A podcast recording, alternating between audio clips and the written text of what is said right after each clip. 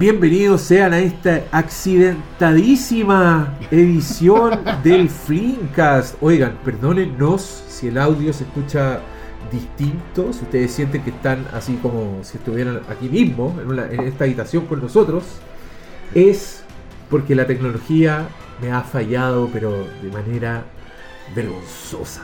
Hoy día yo. Así, cu- días cuando está tan cagada la weá que uno cree en, el horóscopo y esa weá. Como que uno dice, ¿será verdad que los planetas afectan realmente la weá? Bueno, La luna creciendo. sí, la, Mer- Mercurio retrógrado el- y eso. el Venus en Saturno y la weá, no. Eso ahora nos está cagando la onda. Y por burlarme de la weá ahora va a ser peor. Porque sabemos que el universo es vengativo. Necesitas ver y buscar un multiverso en donde toda la weá funcione. Yo quiero bien. un multiverso en donde todos los días sean feriados.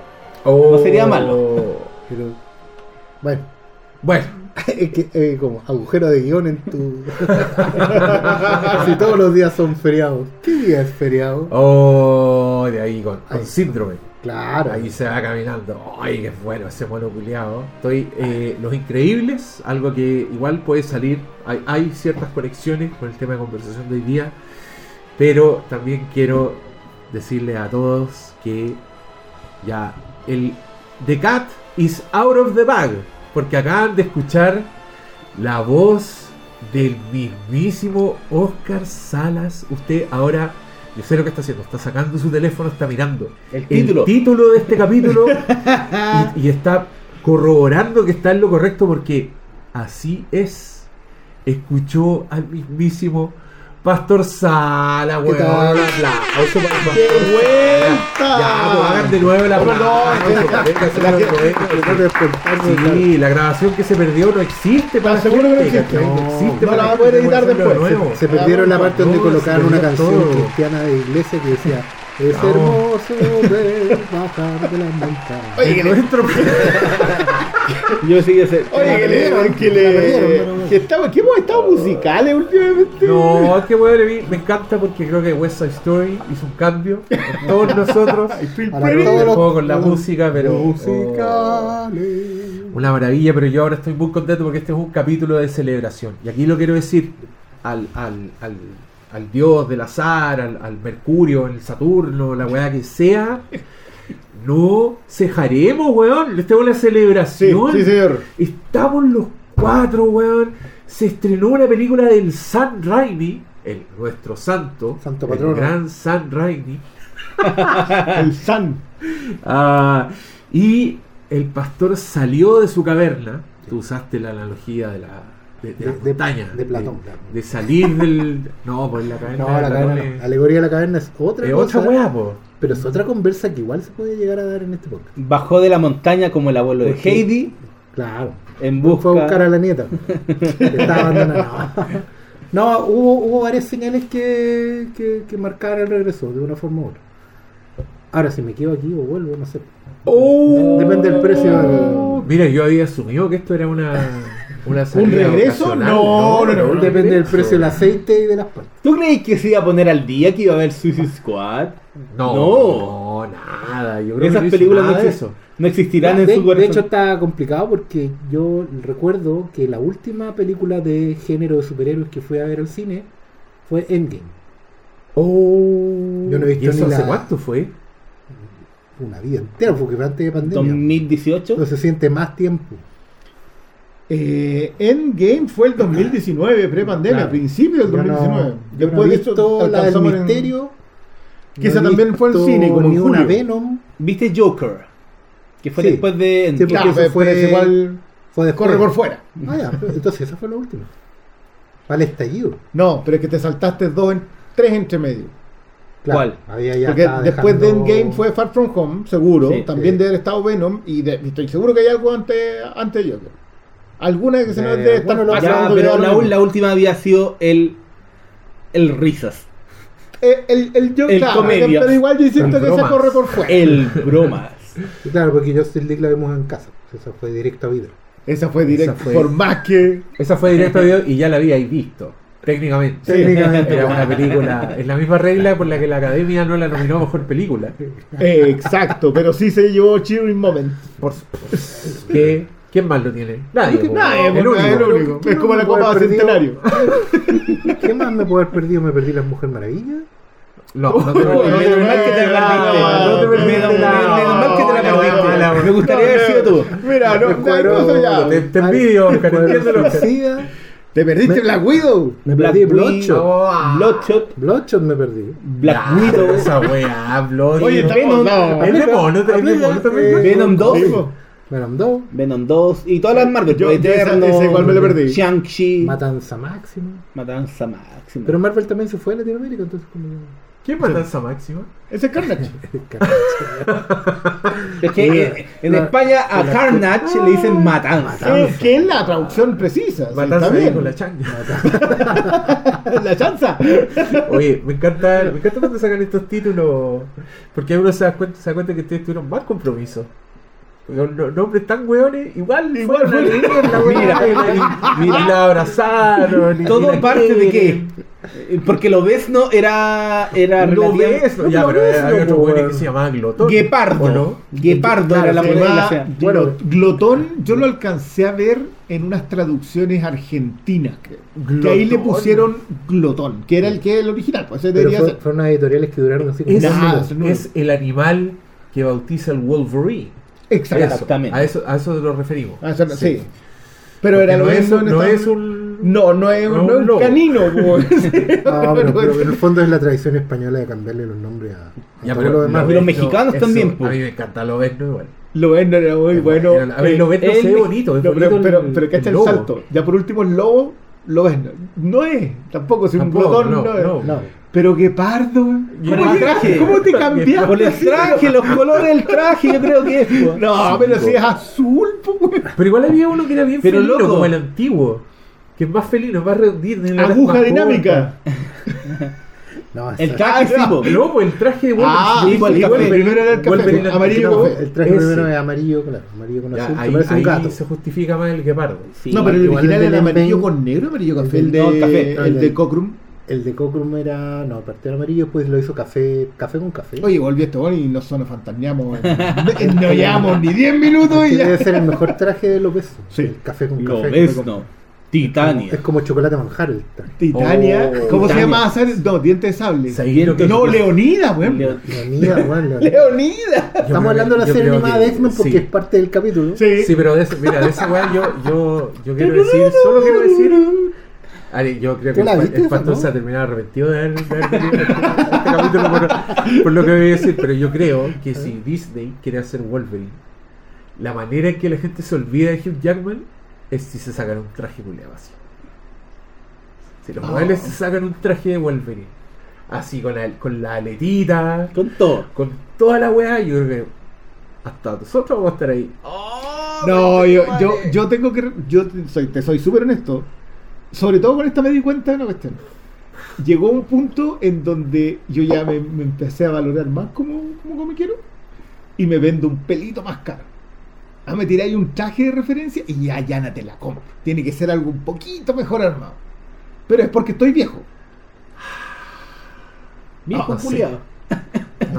Ahora, Pero- eso pero quiero, ver- quiero pero decir que eso es un mérito Pero acá. Lo entiendo, lo entiendo como en general, así como así, como en general. Pero te gustaría Pero en que. este caso específico, si se sacan un traje de Wolverine hipercanónico, muy bien ejecutado, yo sé que en alguna parte de tu cuerpo insensible vas a sentir el sentido arácnido. El, el, el de Sí. Mi Van a aparecer las tus rayitas en la cabeza y a decir, eres como yo.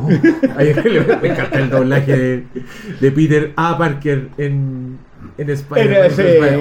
Ay, Eres como yo. Ay, la weá buena. Ya, estamos muy contentos de tenerte aquí, Pastor Salas, y especialmente para esta película. Pero quiero saludar a los contertulios de nuevo, porque ya les dijimos, este es un capítulo accidentado, más no así derrotado. ¿Cómo estás, Cristian Briones? Bien, muy este bien. día, tú, tú ya estás como el día de la marmota, Sí. con, entre grabar con estos huevones todos los días, vernos las caras, escucharnos las voces, saludar a la gente. No, no, pero es que no, no me. Es que yo creo que después de ese capítulo, ¿te acuerdas? Voy a hacerte pasar raya. ¿Te acuerdas de ese capítulo en que se nos fue como hora de grabación que había sido glorioso? Hoy día, Christian Brenner, yo topé fondo. Tú mate fondo, Hoy día no hay nada que me caiga la Ya, boca. bueno. No, yo ahora estoy en un punto estoy indestructible. Ya, Soy bueno. así Wolverine frente al Dark Phoenix en X-Men 3. Vos No, yo puro voy a hacer rayar el punto de día. Así soy. Dame, pa, se me ve la piel, no me importa. Puta, Sigo vos, caminando. vos dale. Pa, pa. Brett Ratner porque... Sí, po. No sé Aquí si estamos. necesidad de eso. oye, Así que sí. te la- ¿Qué, la qué me hiciste, qué me hiciste perder? De, esa, de esa vez cuando, cuando perdimos, era un comentario de las del Oscar, creo, que nos habíamos, que estábamos Oh, envueltos en llamas. sí, yo recuerdo que ese, ese fue uno de mis peores Ese, momentos. ese fue uno de los dolorosos. Porque Ahí. habían salido buenos chistes y era como, vamos a tener que repetir los sí, chistes. salieron, no, Sí. Que no los pudimos repetir completo. No, bueno, sí. yo me pasa eso, que desde ese día entendí la necesidad eh, del profesionalismo y ser Así capaz es, de repetir, de entregarse a la comedia y todo eso. Entonces, quiero decir que a pesar de, de que llevamos... déjate, con malo llevo tres programas, con- ahora somos dos con- contigo. eh, a Oscar no lo viene en el local hoy día. Ah, que quiero decir que no lo viene. es algo, algo, algo. ¿Lo extrañaste? La, Sí. la verdad que sí. Sí. Últimamente estoy Extraña extrañando gente usted- en ese local. Cuando- si usted conoce a Oscar Sala y se despide de Oscar Sala, lo empieza a extrañar. Al tiro, dice, Ah. oh, el Oscar Sala. Pero- me pasó pero- pero cuando vi el trailer contento. de Avatar, por ejemplo. Ay, estuvo- Ya, está muy contento. Sí, no, yo, estoy, yo estoy, yo vengo así. Que, que es algo que, le- que te dije antes de empezar, que yo siento que hoy día eh, es la pérgola de las flores, esto no, no veo, No ¿ah? no lo sé. No No, sé. hombre, yo creo que sí. No sé. Puede que tengamos discrepancias, pero yo no sé si sean tantas. Mira, yo quiero decirte que estoy contento, más que nada. Estoy Ah, ya. contento, señor, contento, porque creo que todavía hay patria. Oh. Hay patria, todavía hay patria. ¿Querís, Sí, ¿querís no que te baje el humo? No, no. a propósito de Avatar, es que Estoy- mira. Estoy indestructible, No, malo. Di la weá que. dale, no, mira, dale, leí- dale. leí I un comentario, un comentario que no lo voy a identificar, de un seguidor de Flimcast, hablando del trailer de Avatar, Ya. y, escribió algo así como, oh, el trailer de Avatar, pero ahí nomás la mezcla de sonido, ¿cómo uno se va a entusiasmar de esto? Y es como, ¿es James Pero- Cameron? La mezcla de sonido. La- no sé, ¿Y- yo lo vi, ¿y ¿De el- sacó la mezcla de sonido? No sé, pues, el Sí, trailer. que lo estaba viendo ahí con su parlante. Pero si es. No, en el trailer, en el cine supongo que la vio. Pero, pero bueno, el pero en el cine, en buena onda, pero en el cine en general suelen errar la calibración cuando no es genérica. O sea, Pero que si, si era solamente la música y un par de ¿Viste, que, diálogos. ¿Viste que quedaron para la cagada? Pero estamos desconcertados. Por eso, pues, estabas desconcertado. enojando, No, no, no, yo le dije- Tú dijiste que querís, que te baje de la nube, me dijiste. No, no. Esto no me baja la nube. me- Te rabia. Sube más la nube. Parece Goku. weón. Sí, voy, voy ahí en busca de, la- de las bolas del dragón. Mira, mira. Sí, si, si, si hoy día ya se, se cayeron las fronteras, weón. Hablemos del mono chino, Oscar Que- que- Salas. que- Quiero decir que estaba ahí de fondo una película, no diré qué película, pero estaba en un clásico. No, tenemos hermano. también una visita ilustre que permanecerá sin identificar.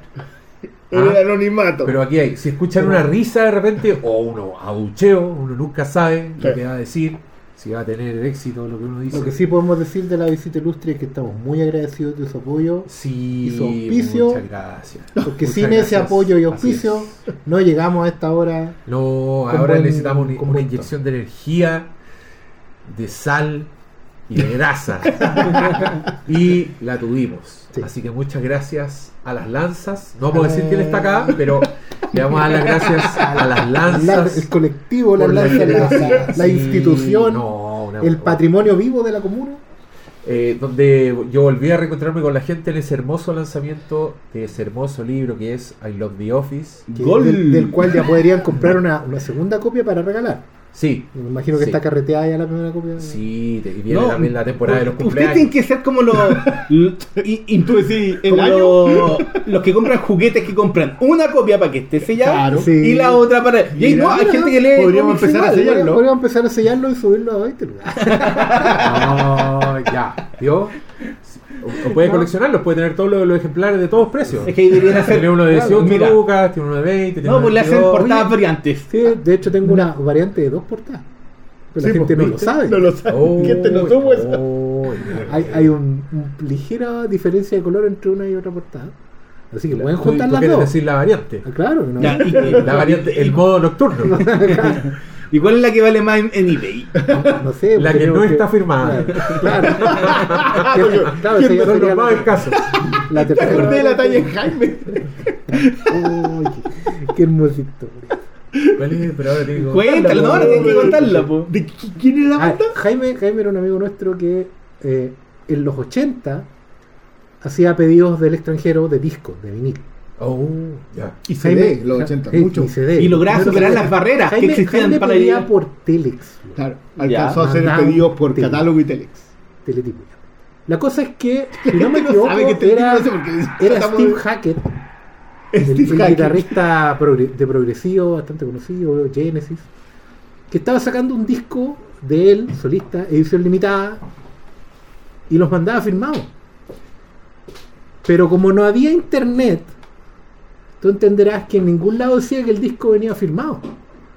Entonces, nuestro amigo Jaime compró unas copias y cuando vio que le habían llegado unos discos rayados, porque estaban manchados con, con letra, con garabato. Disco encima. fallado. Claro, la carátula venía rayada. po. Disco defectuoso. Claro. Eh, elevó el reclamo. Como Oh, corresponde. reclamo, po. oye. Yo no pedí que llegaran rayados. ¿Qué es esto, Pedí disco y me llegaron rayados. Y Steve Hackett le escribió para pedirle disculpas. Se mandó los discos sin firmar, Oh, y usted- oh, qué golpe al ego. Ahí- Ese fue el baño de humildad que Oh, necesitaba. el baño- el vivió, cambió su patente a Namaste No. al otro día. Cada vez, que alguien, atrás. cada vez que alguien pide Howard. una firma o algo en cualquier tipo de evento, o sea, amigo cualquiera que traje conmigo, yo me acuerdo de Steve Hackett.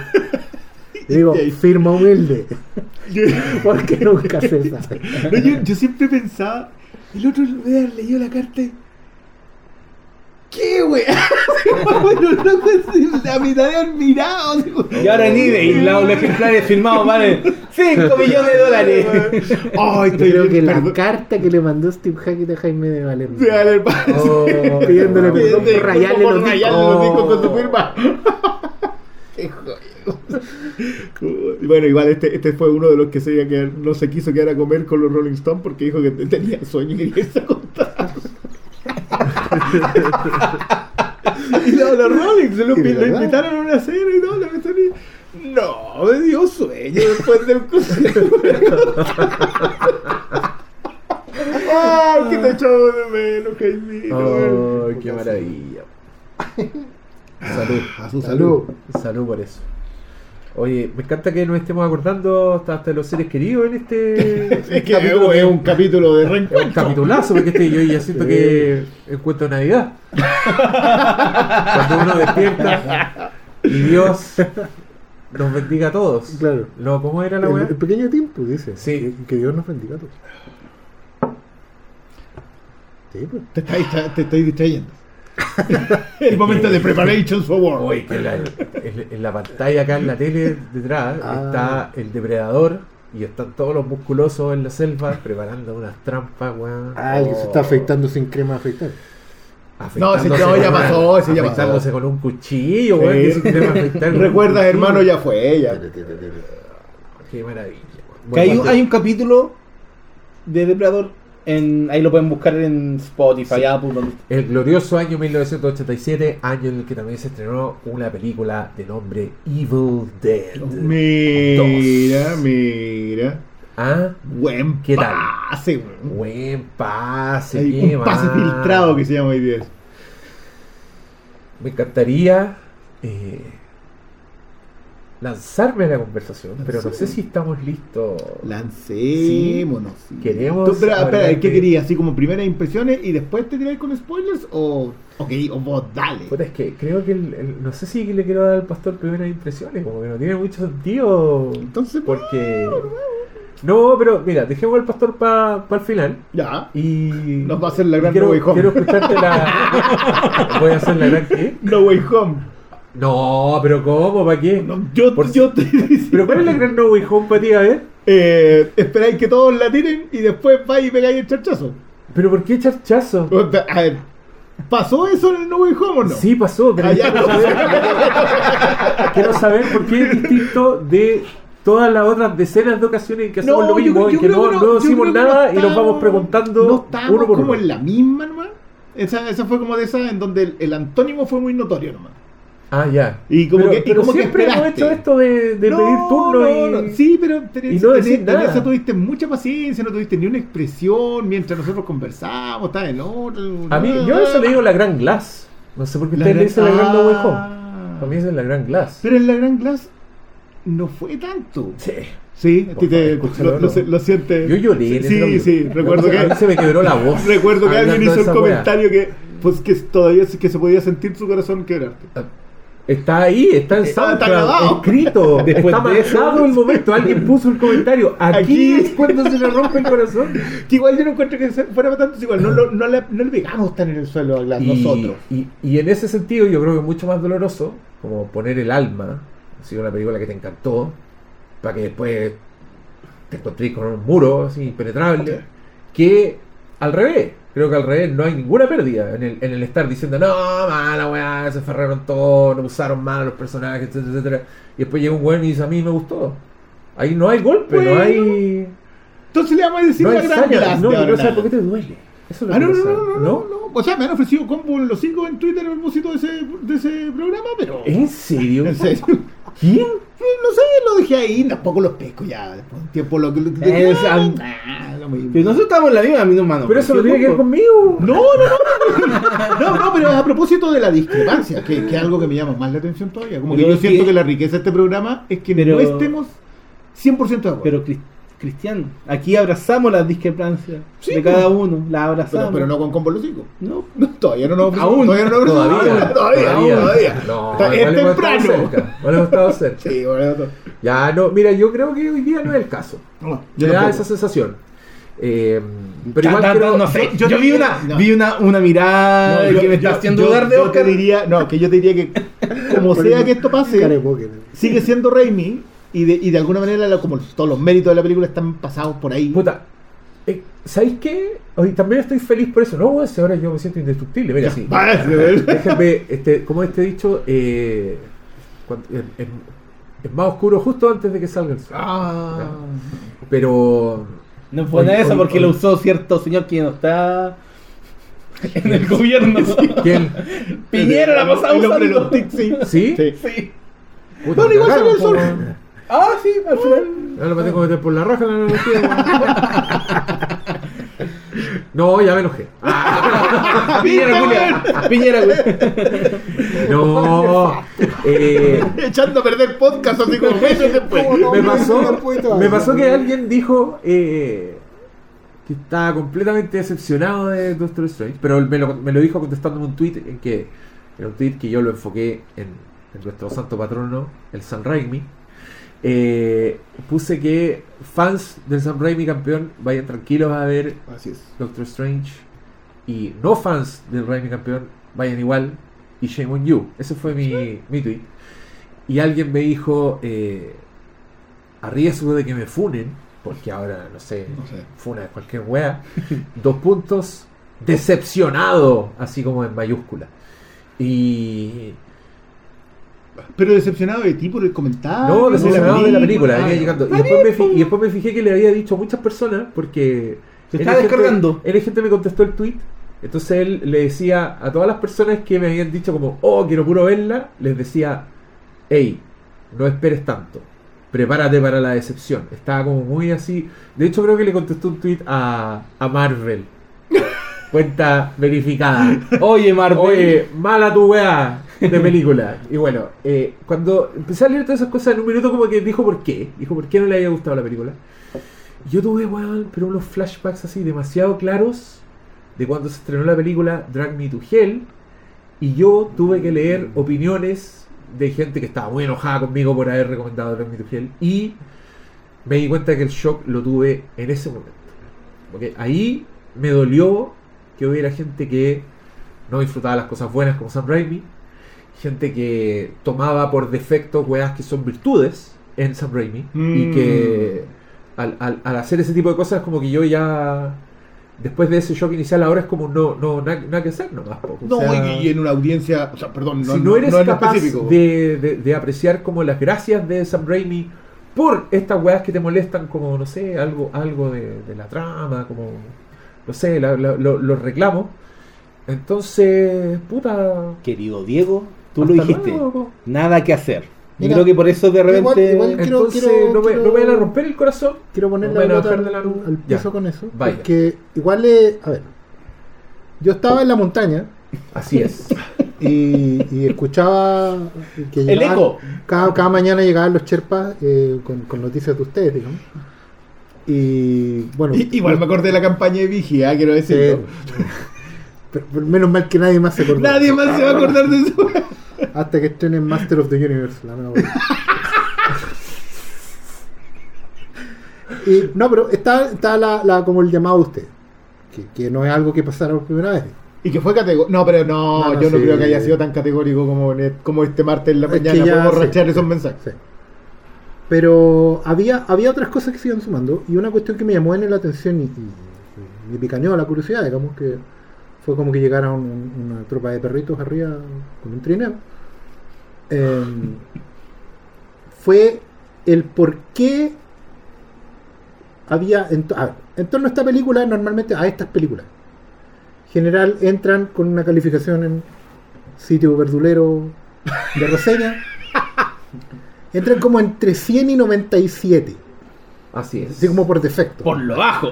Mínimo, ningún, y, y del lado que vengan, parten ahí en 100 o No, no, no, no, no. De la en la del weá MCU. del- parten así como es la mejor película de, de la marca desde la película anterior.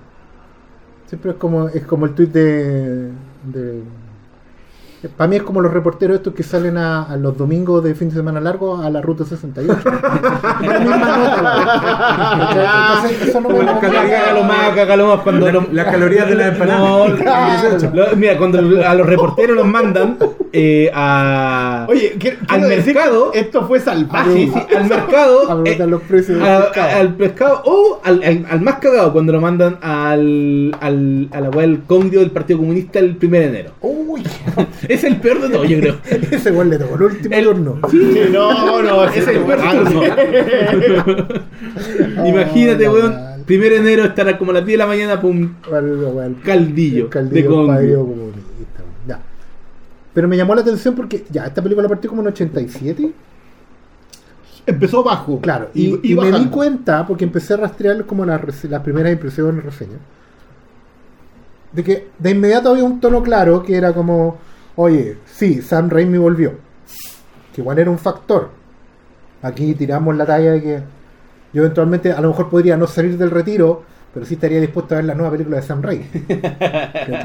Es como que, uy, que igual no es raro porque de, de- todas formas películas de autor hace mucho rato dentro de los superhéroes como que casi no hay.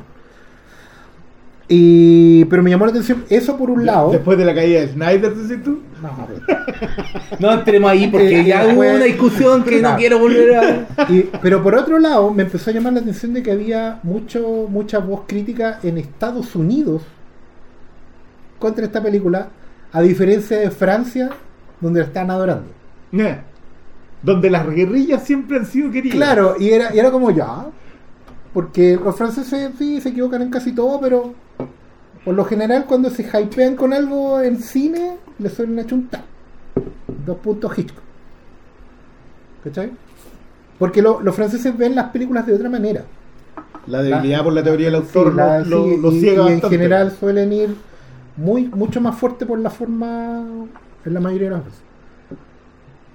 Pero me, también me llamó la atención de que en Estados Unidos le empezaron a dar porque eh, esta película estaba retconeando, reseteando, slash pasándose por la raja, eh, eventos previos del universo cohesionado. El redconeo es eso.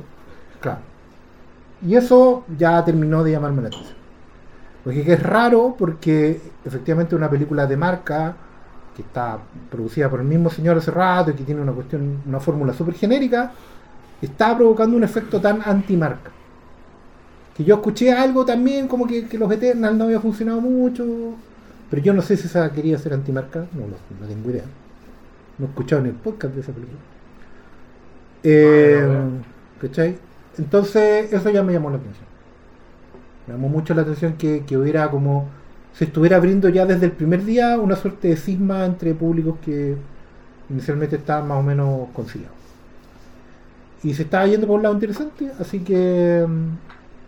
Y el otro factor que ya fue derechamente emocional fue que yo creo que nadie se dio cuenta, excepto Sam Raimi, de que esta la estrenó para el 20 aniversario de la primera Spider. Y hubo muchos feels al respecto con, con temas de autoría en los primeros años. Porque no es que uno eche de menos las primeras películas de superhéroes porque uno era más chico o algo así. Eh, se echan de menos porque probablemente están hechas con sentido de autor, están hechas con, con- con marca propia por cada uno de los tipos que estaba detrás, incluso en, en- de las primeras fases del, del MCU y, y del... En un contexto en de- donde eh, la marca, la empresa no está tan encima, por lo Claro, dejan, porque no un- tenía, no tenía el- el- la penetración de, de mercado que tiene hoy día.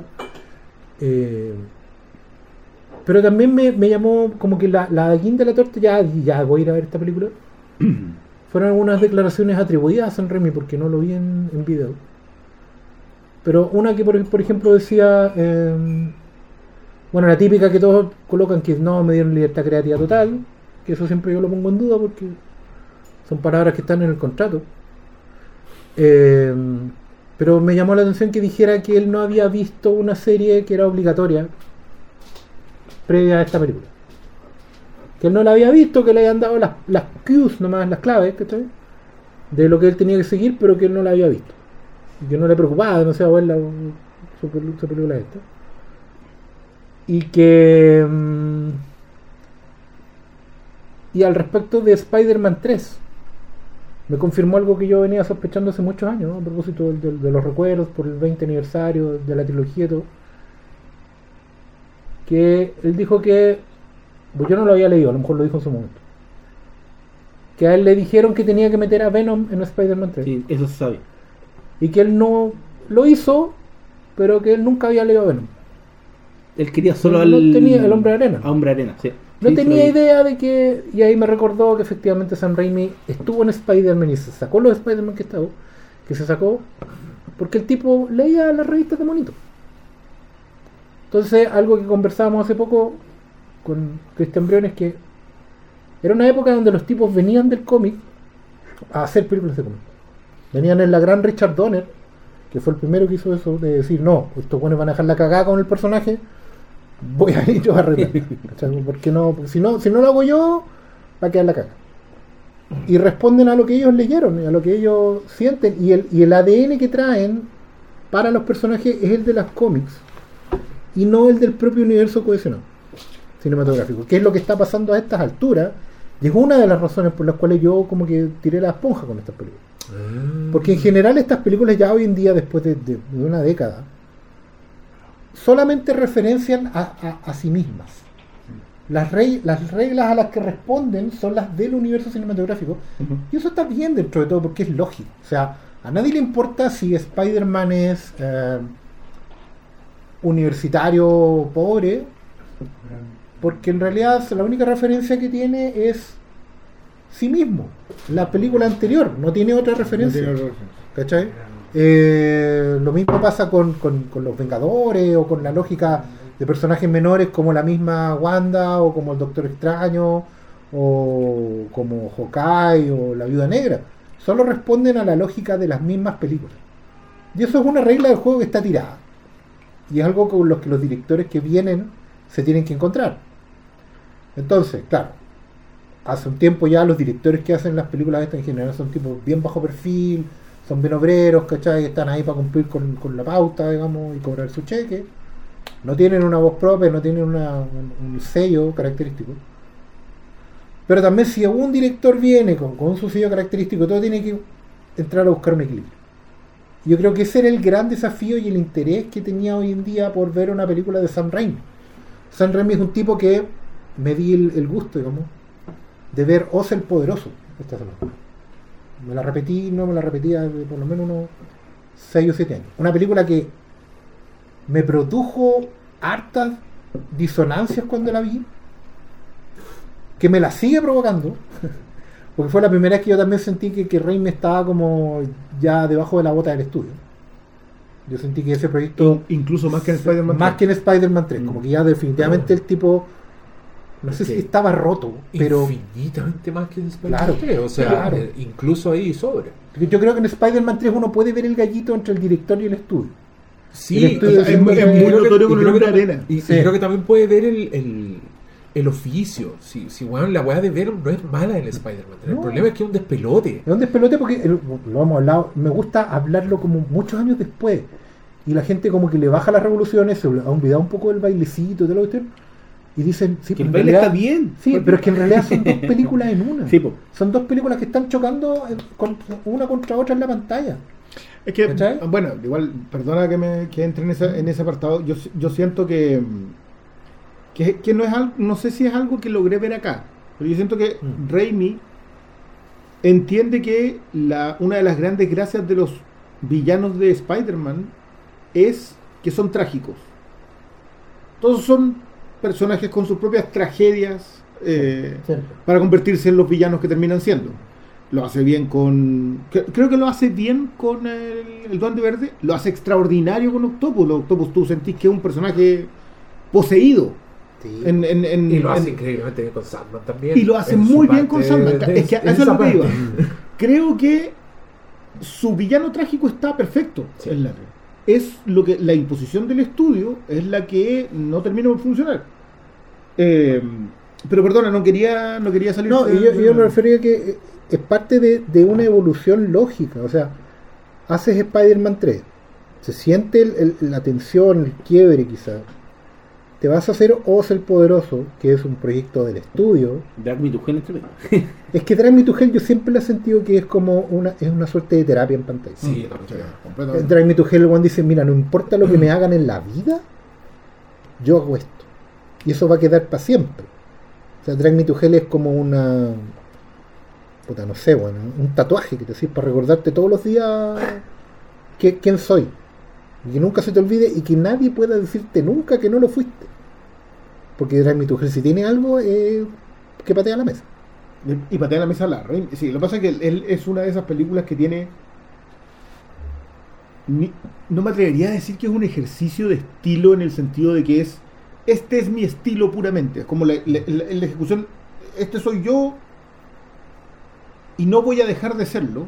Incluso si eso implica el retiro. Sí. ¿Entendés? Porque, porque, claro, Ojo el Poderoso, que un- debe haber sido un muy buen negocio, que alguien la definía como Army of Darkness para niños, y yo estoy bastante de desacuerdo. No. No, Eh, sí, Army of Darkness es Army of Darkness para, Para, niños. niños, sí, pues, que. Eh, y, y después de eso son nueve años, ocho años. Es casi una década que estuvo. Hizo la serie en la tele. de Hizo, hizo hartas cosas, fue productor, hizo, est- estuvo bien metido en la serie, dirige igual el piloto de la serie, que Sí. es bastante Sam Raimi, bastante crítico. Eh, se dedicó también a comprar otras películas en Ghost House, su productora, que es como su distribuidora de terror, productora distribuidor, que hizo The Grudge también, pero compró Sí. The Children, también tiene como hartas así chicas buenas, porque buena curatoría. Y Él contaba que una de las cosas que hizo en todo este tiempo fue jardinerear mucho, hacer, hacer eh, ver crecer a su hijo y, y dijo que eh, él necesitaba como alejarse un poco del cine y empezó a padrinar cabros. Pescó al Claro. Fede Álvarez y le pasó Sí, pasó Dead, el tiempo. eh, hizo, produjo varias películas y en ese camino dijo que ahí se sintió como eh, lo suficientemente reenergizado para cuando le llegó el llamado, dijo, sí, ahora tengo ganas de hacer... De ahí, y por eso entró a, a hacer Doctor Strange. Otra cosa de las que- de las que contaba era que él no vino como, oh, voy a hacer mi estilo Sam Raimi. Él quería hacer una película de Marvel, pero eso obviamente, y estaba puesto en pantalla, implicaba que su su estilo igual iba a surgir, pues, ¿cachai? Es inevitable en, Es que- en, un- en alguien de tanto talento. Es que igual esa era la gran duda, lo que me, me- me lleva a bajar de la montaña. O sea, decir, mira, este es Sam Raimi. Es Sam Raimi es un tipo que ya tiene, tiene camino recorrido. Sabe cómo funciona la industria. La conoce. Ha bailado con la fea. O sea, le ha tocado pelear con estudio grande. Por lo menos dos veces. Le ha tocado someterse a estudio grande. Entonces, eh, y es un tipo al que llaman sabiendo que eh, quieren más sacar de él que entregarle. San Raimi es un tipo que sabe que en el fondo lo están llamando para chuparle la sangre. Para colgarse de su nombre. Sí, porque sí, no lo sí, necesita. O sea, podrían haber hecho la película con cualquier Llaman a otro. cualquier sushi, Ya ah, alguien decía, "Ay, ya llaman a Peyton Reed, llaman a, estos, a estos nombres así como planos, ¿cachai? Tipos que hacen la pega. Los hacks. Claro. Pero ellos, eh, eh, la marca está necesitando rebotar, reimpulsarse de alguna forma u otra. Y llaman a Raimi porque Raimi probablemente está disponible, porque Raimi aquí y allá, y Raimi tiene la gran oportunidad de, de- de marcar un, un punto de inflexión y decir, bueno, ¿cómo vamos a funcionar de ahora en adelante? Porque la marca ya, la, la fórmula por todos lados está gastada. O sea, a favor y en contra, gente a favor y en contra de Marvel se nota, se leen, se, perciben de que la gente ya está pidiendo agua. ¿Cachai? Incluso los más fans dicen, se empiezan a quejar ya de, no, no de agote, porque son fieles a la marca y no lo van a decir. Pero sí se empiezan a quejar de que necesitan que la marca vaya para otros lados. Que la marca se pegue un- una, una, unas curvas, unas giradas de timón. ¿Cachai? No puede- todos entienden que la weá no va bien si sigue plana. Y ahí tenéis cosas como Eternals, como Moon Knight, como incluso. No, la Black Widow no, porque eso estaba congelado de antes de la pandemia. Claro, Pero aunque, tú- aunque claro. la- sí, lo que igual se consideráis la fase 4, la fase 4 igual es bien un lote de altibajo. Sí, po, porque tenía, en realidad son Eternals, Shang-Chi, y las La- series de la tele, y esta. Claro, no, no, no, es Black Widow, eh, Sí. Shang-Chi, es que en la fase 4, sí, Sí, yo entiendo en lo Widow es un proyecto que está Claro. de antes. po. eh, Parte con Far, Home, Far From Home. Esa es la primera de ahí para adelante. no, Far From Home es el epílogo de la fase 3. Pero impúlsalo. No, sí entiendo, entiendo, pero, pero el, el epílogo de la fase 3 en el, en el sentido que ya con esa terminaron. eh, es que en el fondo terminó Iron Man. Sí, la, la esa de Spider-Man Claro. con el cabeza de pecera, eh, el epílogo de Iron Man. Sí, bueno, también lo, lo que pasa con Black Widow, que tran- transcurre entre. Por eso O te sea, digo, no, precuela, por lo que me han dicho, por lo que he leído, es básicamente. No, pero, pero, pero el, tema es. Se- ya- se que cayó mira, la maleta. el, eh, y, y, y acá voy a tratar de, de, de ser. eh, De, de dar unas primeras impresiones en, en el mismo plan. Yo creo que lo que, que, lo, que bus- lo que está buscando Feige, que, que yo no, no, no, no entiendo bien por qué, pero de alguna manera siento que eventualmente podemos ganar. En, la hegemonía que representa el éxito del, del universo Marvel en las salas de cine, eh, la idea de que le em- entregue a autores el presupuesto para hacer lo que ellos quieran hacer, pues yo encuentro que igual deberíamos empezar a ganar en algún punto. Sé que la primera de ellas es fallida, o sea, porque, porque eh, Eternals es un fallo. O sea, es un, un- un fallo en la taquilla, es un fallo en la ejecución, en lo que vimos en pantalla, tiene, tiene demasiado problema. Black Widow no, Black Widow no sabemos quién la dirige. O sea, si, yo- si- si se acuerdan de los nombres, felicitaciones, yo, yo no tengo idea cuál es la dupla que lo dirige. Eh, Destin Daniel Cretton es un hack, es un, es un, es un gun for hire, se lo llevaron ahí solamente Cosa de sus otras películas. por es cosa de ver una filmografía que no tiene ni un cuerpo de obra, no, no es Seeking Justice y La Casa del Cristal. La Casa de Cristal y tiene otra más por ahí Sí, anterior, pero, pero un es... drama. Claro, no, no era como. Bueno, igual se nota demasiado en Chanchi el tema del factor segunda unidad. Se nota demasiado que las, las secuencias de pelea son las clave y. y- pero bueno. esto, bueno. Eh, y esta que le llega a Raimi, pero que ya habían planeado trabajarla con alguien que tenía su propio estilo, que era Derrickson. Derrick. Y que acá viene, empieza el- el- el- la majamama de producción. De nuevo, todavía no me estoy metiendo a lo que termina siendo para mí un accidente muy feliz. O sea, se va Derrickson porque Marvel tiene una serie de requerimientos. Si se fijan, yo no mencioné No Way Home en la parrilla MCU. Porque alguien me hizo notar hoy día que en realidad en No Way Home todos los cameos, todas las reapariciones, Entonces Sony. todo es Sony. Sí.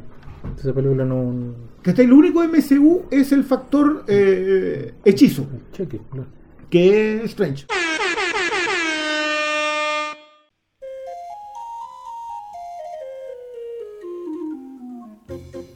Perdón, perdón por interrumpirles este podcast tan pulento, cabros y cabras de mi corazón. Me dirijo a ustedes en este momento para invitarlos a mi Patreon, que es donde estoy subiendo contenido exclusivo, críticas, material de archivo, bloopers, hacemos un taller, de todo. Y los necesito. Estoy haciendo cosas muy entretenidas allá que ustedes se están perdiendo. Así que los espero en www.patreon.com slash Hermes el Sabio. No se arrepentirán. Y si se arrepienten, ¿qué tanto? Se salen de la cuestión. Yo los perdono. No lo olvidaré, pero los perdono. Gracias por tanto, querida Peoples. Y sigan escuchando este hermoso capítulo del Flimcast. Bienvenidos sean, queridos y queridas auditores y auditoras del Flimcast, a la segunda porción de este capítulo, ahora con sonido de calidad. No, el otro, No, igual, el otro estaba el otro- bueno. el otro igual estaba bueno, pero este ya, este, este es profesional, pues este es el sonido de siempre. Dolby Atmos. ¿Te imaginas? Ahí Dobby, y me imaginé al elfo El Dobby. Oye, y con hambre. Ese, ese es nuestro sonido. Si, si nuestro sonido fuera una persona, sería Dobby. Dobby, Dobby. Dobby Atmos. Con un calcetín. ¿Qué te quité? Siempre sale con que no le gusta ni ni se sabe las voces de todo el mundo. No, Se yo nunca he dicho que no me gusta. Harry Potter. Doble personalidad. No, yo nunca he dicho que nunca me ha gustado Harry Potter. A mí me gusta Harry Potter. Mira. Ah, La que no sí, me ah, gusta- No, no teníamos idea. Pero La- no lo la- sabía. la- la- a mí me cae, o sea, no, no soporto la séptima, que es como la primera parte del final, que encuentro que es muy mala. A mí me gustó la 6, que a nadie le gustaba, ¿cachai? A mí me gustó la 6. Ah. Y la, la- como que esas que dicen que son fome, la 4 y la 5, yo las paso.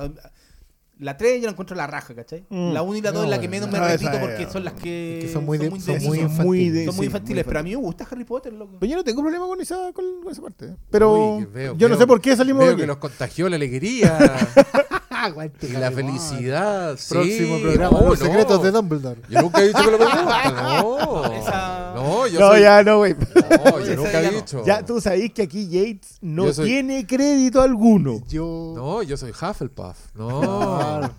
No. No, y cacha que mi tirria con. Yates ni siquiera es por Harry Potter, es por Tarzán. Es por Tarzán. Ahí no se le. No se le Pero perdona. ¿cachai que Ta- Tarzán estaba... Arruinaste Mi mayor Tarzán. problema es que está bien escrita. Yo encuentro que súper buena historia, weón. weón, y Margot Robbie. El Tarzán perfecto. Y es weón, una, que y, y- weón. y una Marvel esa weá. Una Está Marvel linda, mala. Sí, una Marvel mala. Sí, una, una Marvel. Es una Marvel por Yates. po. Es que, Sí, pues, en realidad, pues. que es como lo. lo- No, eso, si al eso final- garantiza lo peor de. Es que, no, mira, es que yo, Sacarle lo yo- peor yo de creo que el logo no tiene personalidad alguna. No, pues sí. fome. Bueno, ¿ha- ¿has visto fotos de eso? Ya. No, no se habla del cuerpo Sí, ajeno, no, pero googleenlo. He visto fotos y. de- ah, tú decís, ¿de él? Del director. Ah, no, no he visto fotos. No, te digo, no se habla del cuerpo ajeno, pero Pero, ya, listo. Oye, no, pero esta es una fiesta, porque yo creo que ahora sí ya podemos, ahora sí nos lanzamos a hablar de... O sea, estábamos en, estábamos en realidad dándole vueltas como alrededor. Le Hemos, estamos- sí, llevamos por mucho rato estamos vueltas. dando vuelta Vamos. alrededor, estamos hablando de la, del- del- la película de Sam Raimi. Mira, yo quiero decir que yo en este hogar somos muy fans del Raimi campeón. Eh, Drag Me to Hell es una de mis películas favoritas de todos los tiempos. Creo que no solo es la película terapia, sino que, puta, me imagino que es la película del señor que está aburrido de, de pintar para otros y dijo, voy a encerrar un rato a pintar yo solo, con mi hermano, llamó a su hermano, que creo que ese, el Ivan Raimi, es un weón que es dentista, sí, un weón que no hace Sí, po. nada en Hollywood, que vive en otro lado y que se, se junta con Sam y se sacan Pa- una historia. Y, y después el otro Juan se va para Hollywood a hacer la película y el otro señor sigue siendo dentista, haciendo tratamientos conductos. Bueno, encuentro una, una belleza. Y es una película que yo considero energía pura. Eh, Drag Me to Hell es una, una, una kinesis, No, pero maravillosa. Y un gusto precioso. Creo que Sam Raimi debe ser de las personas que más cuida sus planos, que la iluminación en sus películas es una weá, pero gozosa, y que siempre es una celebración del cine. Siempre tiene como inspiraciones súper clásicas.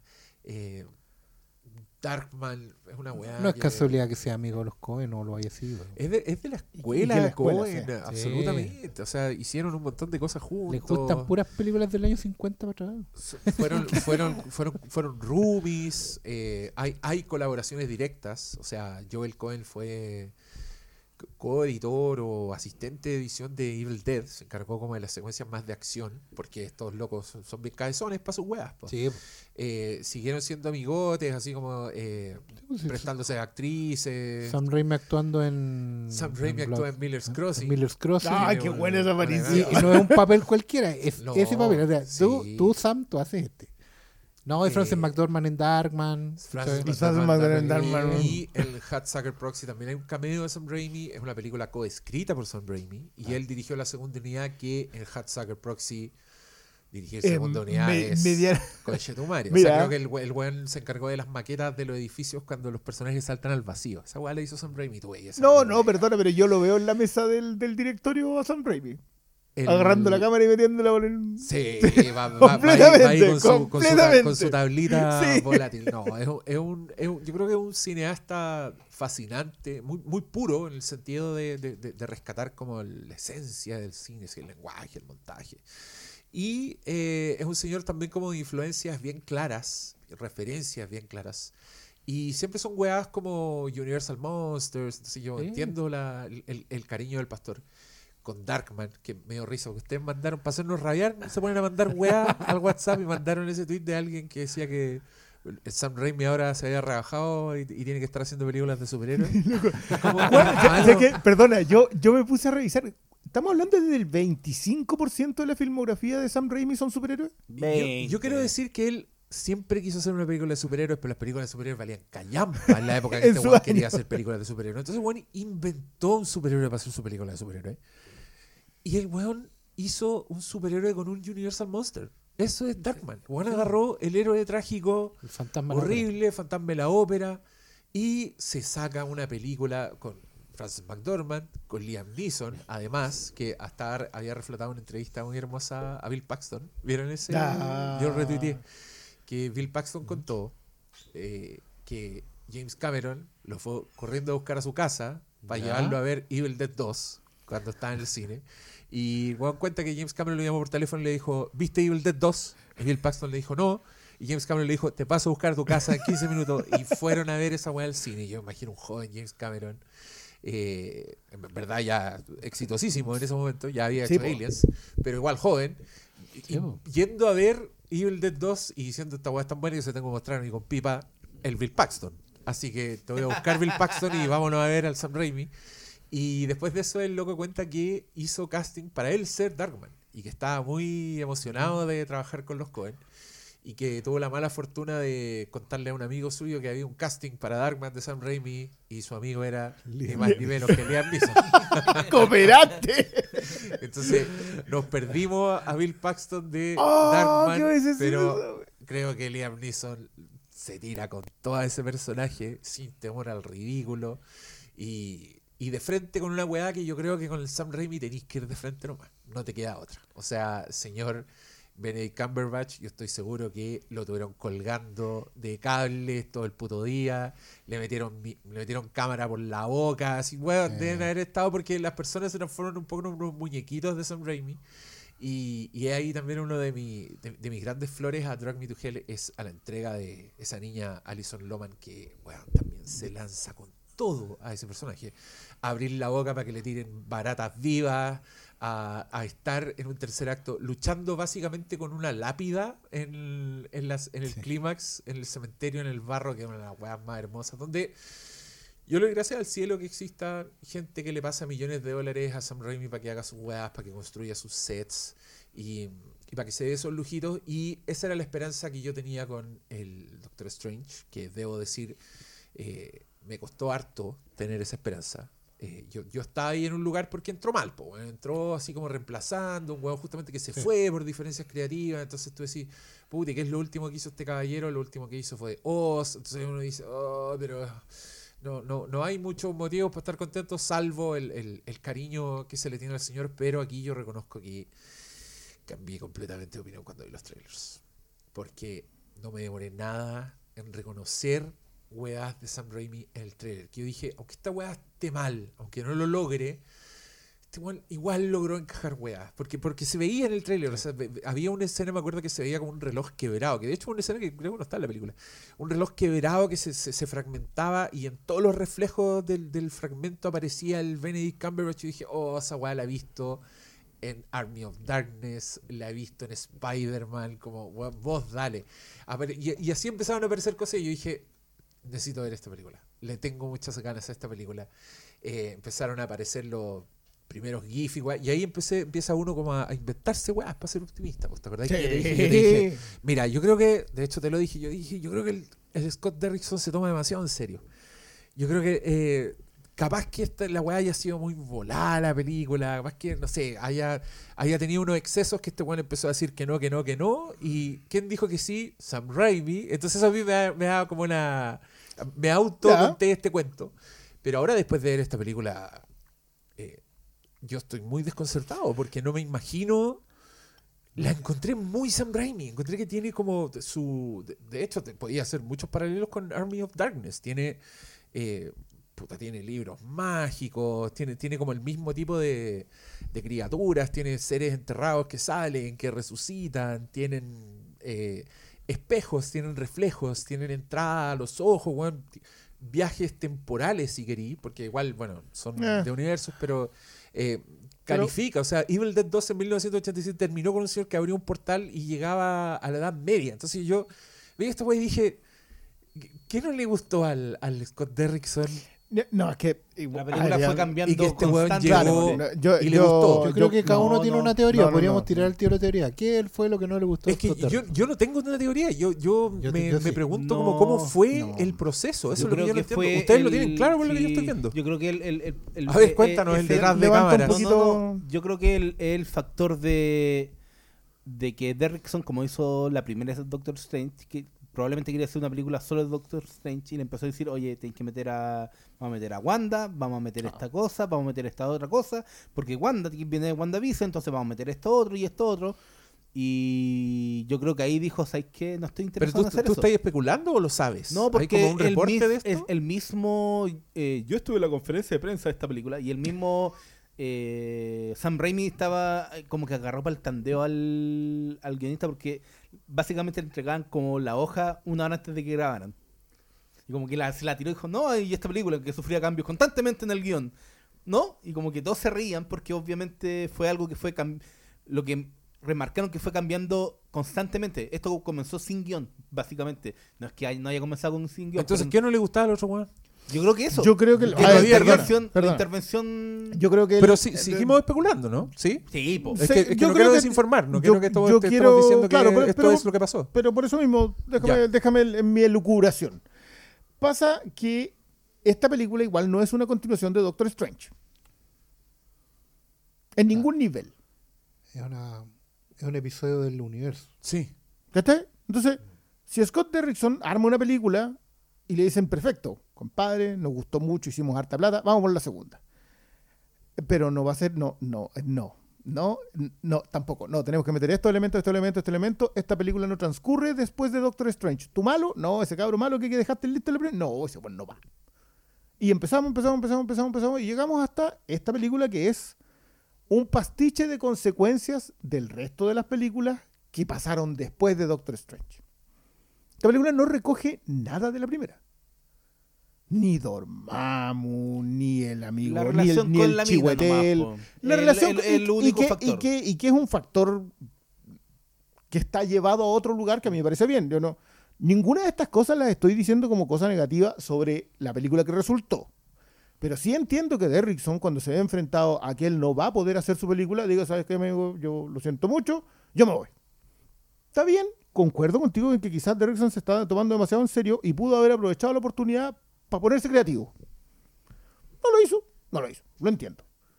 Eh, dicho eso, yo vuelvo a esta, una conversación que tuvimos a propósito de lo muy buen profesional que es Sam Raimi. Sam Raimi es un tipo que va a trabajar de chaqueta y corbata. Un profesional. Y eh, cuando empezamos a ver los reportes de que esta fue, una, esta fue una película que tuvo rechuz desde diciembre, desde los primeros screeners, y que se cambió mucho después de eso. Pero y esto es algo que a mí me sorprendió muy gratamente, es que a pesar de cualquier cambio que se le haya hecho a la O película, improvisación. o improvisación y o agregados, sigue siendo una película de Sam Raimi. Entonces, todo eso para mí es mérito. Más allá de lo, de lo, de la, de cualquier tipo de majamama que haya ocurrido antes de que la película terminara en la pantalla, yo lo que vi en la pantalla estoy más que satisfecho. Mucho más que satisfecho. Yo también especulo que la cosa va por ahí. Creo que lo dijimos en algún programa por ahí que, que esta película, eh, haciendo el espejo con, la, con las anteriores, con toda la- la- todo el proceso previo de Marvel, esta era Iron Man 2. Ya. Está, está dentro de la fórmula, es la película que iba a presentar y abrir el universo. Y de una forma u otra, que creo que lo intenta. A ver, un, un poquito más atrás. Creo que ya, ya hay confesión de parte de que el famoso plan de Marvel Studios es una cuestión súper mutante. Es una grilla que está armada donde tú vas colocando como una especie de, de- De ajedrez. de ajedrez donde tú vas colocando las piezas y las vas moviendo según la necesidad. El tablero es siempre el mismo. ¿ya? Y eso per- permite que muchas piezas del- de, las películas de Marvel Studios sean intercambiables. O sea, si eventualmente tú Por ves eso, por la respuesta... li- li- literalmente hace, loco, menos de una semana dijeron, mira, vamos a eh, hacer un enroque en los estrenos, ahora se estrenan primero Ant-Man primero 3 y y después, después va Capitana, la otra, Capitana porque- Marvel. Porque se, va, se va respondiendo en base a, a cómo están funcionando los productos. Y eso es súper lógico. Hoy en día da toda la impresión de que una idea que se esboza puede ir tomando cuerpo y convertirse en algo que no estaba preestablecido de antes. Que es como que ¿quién va a reemplazar a la figura de Iron Man? Mm. Tony Stark en este universo. Eventualmente podía ser uno de ellos el Doctor Extraño. ¿Cachai? Si no está resultando con otro, hay que tirar la- las cosas aquí. Entonces, esta película claramente era bisagra en ese aspecto. Era la película que le tocaba abrir el universo y presentar posibilidades. Y dentro de esta película, efectivamente, hay toda una secuencia que, que es de hecho lo que menos me gustó. Yo voy a partir por ahí. Hay toda una secuencia que está encajada por encargo. Que onda que cuando Sam Raimi llega, probablemente una de las razones, yo creo que es la razón por la que Derrickson se fue, es que hay una secuencia completa donde eso tiene que pasar. Y ahí hay un montón de casilleros donde, donde van a salir distintos personajes totalmente intercambiables al momento de. O sea, Así yo puedo decir que, sí. mira, que si Eternals hubiera resultado, tú tenías Sí, Icaris, sí, tenías sí, sí. Icaris aquí. Sí. Me alegro. que Seguro, seguro. ¿Cachai? Y si alguien ¿Cuál se es siente Icaris? el Superman el, de el los Superman. De. Eterno. que, que es el, el- El- yo, yo sí, conozco a Icaris, ¿sabes por qué? El Game of Per- Thrones. perdón, me voy a tomar esta, esta-. Tómatelo. Yo conozco a Icaris desde chiquitito, porque Icaris era una de las láminas del álbum Superhéroes de Marvel Amarillo. Ah, Un que no tenía idea quién era, pero como está dibujado por Jack Kirby, se Sí, sí. Y se- sí, tenía la mano tirada. No, Y era- tirada y, un traje a y- color, y por weón, ese- hermoso. ¿Y ese mono tú también lo podías describir como un Superman? Es que era- eso era. Sí, era, era el, hom- era el Ah, ya, Superman, el superhombre perfecto de, de, de todo ese lote. Porque en el fondo Kirby lo que hace es agarrar todos los arquetipos divinos y colocarlos en, en la pantalla. Perdón, y claro, ¿qué? y está toda esa secuencia que es- súper intercambiable, es súper compleja, Sí. y aún así ahí tú veis a Raimi Es surfeando. que, es, que, es que esa es la weá. Tú lo veis eso- surfeando. yo- mira, yo de eso estoy hablando. Yo creo que esa secuencia es una weá volá. Es una weá que tú metí y que si tenéis imaginación, si tenéis la chispeza de. Sam Raimi, vos esa weá te tiráis de cabeza a esa piscina. Claro, porque O a ti te dicen, mira, seamos súper claros con la gente. Aquí hay una grilla completa de personajes, hay siete asientos que tenéis que llenar con algo y siete cosas que tienen que pasar. Y tení, Y de Raimi dice, perfecto, tú dime a quién tengo que traer, no tengo idea quién es, sí, pero déjame faenarlo. Así es. claro, así. Y eso. Yo, Esa es la negociable. Sí. Que a eso Y- me refiero y yo esa- con, respecto a la. Yo la aplaudo. Claro, es que eso es lo que me pasa a mí. Yo siento que cualquier cosa pre, por eso te hablaba yo de que lo que termina en pantalla es a mí lo que me termina por interesar. Todo lo anterior puede ser especulación, puede ser teoría, puede que tengamos eh, asideros en lo que estamos diciendo, pero no importa, porque lo que terminamos viendo en pantalla fue un ejercicio de muestra de lo que logra alguien con marca cuando lo, cuando le, lo sueltan un poquito. Acá, el famoso no, yo tuve completo control creativo, puta, yo lo vi en la pantalla. po. O sea, yo vi el completo control creativo cuando un ícono, ícono, un objeto icónico eh, del universo Marvel cortó a un personaje en dos, po. O sea, no, es que no, tenemos que usar este personaje que No, lo sacamos sí, de acá. Yo, yo- Eso yo es. ahí creo que. eh, mira, yo estaba con la, con la Natalia, que es absolutamente lo menos Marvel que hay, así, no cacha nada. Y no le importa y le tira mierda, así, sin, sin, sin cachar. Es muy chistoso igual. Pero eh, estaba muy interesada en ver esta película y en un minuto me, me- se me acercó y me preguntó, me dijo. ¿Todas las Marvel son así de sangrientas? Y yo le dije con una sonrisa de oreja a oreja, ¡No! Pero es que, ¿sabes qué? Yo creo que lo más destacado de esta película es que es la prueba fehaciente de que era posible, por lo que hemos alegado incontables veces de, oye, pero ¿por qué no hacen más? ¿Por qué me tenéis que hacer el checklist? ¿Por qué tenéis que hacer... No, incluso eh, haciendo el checklist. O haciendo el checklist. Eh, pero dame más, o, ah, o haz algo con eso, ¿cachai? San Raimi lo hizo para menores de 13 años. Sí, Sí. y caché que es posible, es posible hacer cosas que, que salgan del terreno supuestamente delimitado. O sea, que el terreno no está tan delimitado como uno cree. No, ¿cachai? yo creo, Entonces- no, es que yo, es que de nuevo, yo vuelvo a insistir con esto. Yo creo que el terreno está delimitado. Yo creo que acá hay un paquete de acciones. No, no sé si la expresión sea un paquete de acciones. Lo que pasa es que hay que hacerlo bien. Es que, eh, aquí está el Sí, punto. po, ¿Qué es lo que, ojo, que nosotros hablamos mucho a propósito en su momento de Winter Soldier, que Winter Soldier siempre le atribuimos que los rusos terminan haciendo una película porque Kevin Feige tuvo que ir a arreglar era Ultron. Como tuvo, como se le estaba soltando la rienda a Josh Whedon, tuvo que partir para allá y no pudo supervisar eh, Winter Soldier. Y por eso Winter Soldier tiene unas secuencias de acción armada desde la acción y no desde la historia. Eh, por eso también el, el villano es trágico, por eso tiene un villano que sobrevive y que, y que después termina siendo importante para el resto del universo, etcétera, etcétera. Cuestiones que no pasan en las películas Marvel. Eso pasaba en Winter Soldier, que creo que tiene, y que, y que más encima es la única que tiene el mérito de, de- de decir algo al mundo. Acá, después, cáchate, Winter Soldier debe ser la 8. Han pasado 20 películas y eso no había ocurrido.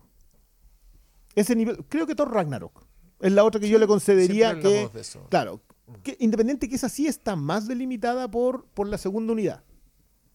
Las secuencias de acción Ah, son ser, todavía sí. muy Marvel. Sí, más allá de que son más cool. Igual tienen harta, harta marca, marca de mano. Waititi, ¿Sabes claro. que yo he estado en dis- disquisiciones bien, bien profundas al respecto? Porque, eh, mira, te voy a hacer un poco al diablo. Pero- hoy día no, que yo creo que todos vamos a tener ¿Cachai nuestro turno en esa. Cuando, eh, es que cuando las películas Marvel no nos gusta es como, ah, la fórmula Marvel, todas las películas iguales y la weá. Y cuando sí nos gustan, ah, pero es que él, él sí lo dejaron hacer lo que él quería. Ah, es que Taika Waititi sí le puso la, su, su marca. Eh, no, es que el, el- el James Gunn, ahí sí, pues ahí se nota como la mano de James Gunn, como que ellos, ellos sí, sí salen. Pero si la weá es mala, es Disney. ¿Cachai? Ujú. Entonces, y si la weá es buena es a pesar de Disney, es porque Disney los, los dejó hacer la weá y todo. Entonces yo, yo me pregunté, puta, y si no es tan así, weón, y si Disney anda, deja que los weones hagan lo que quieren y los otros weones son malos, ¿Son ¿no? malos nomás?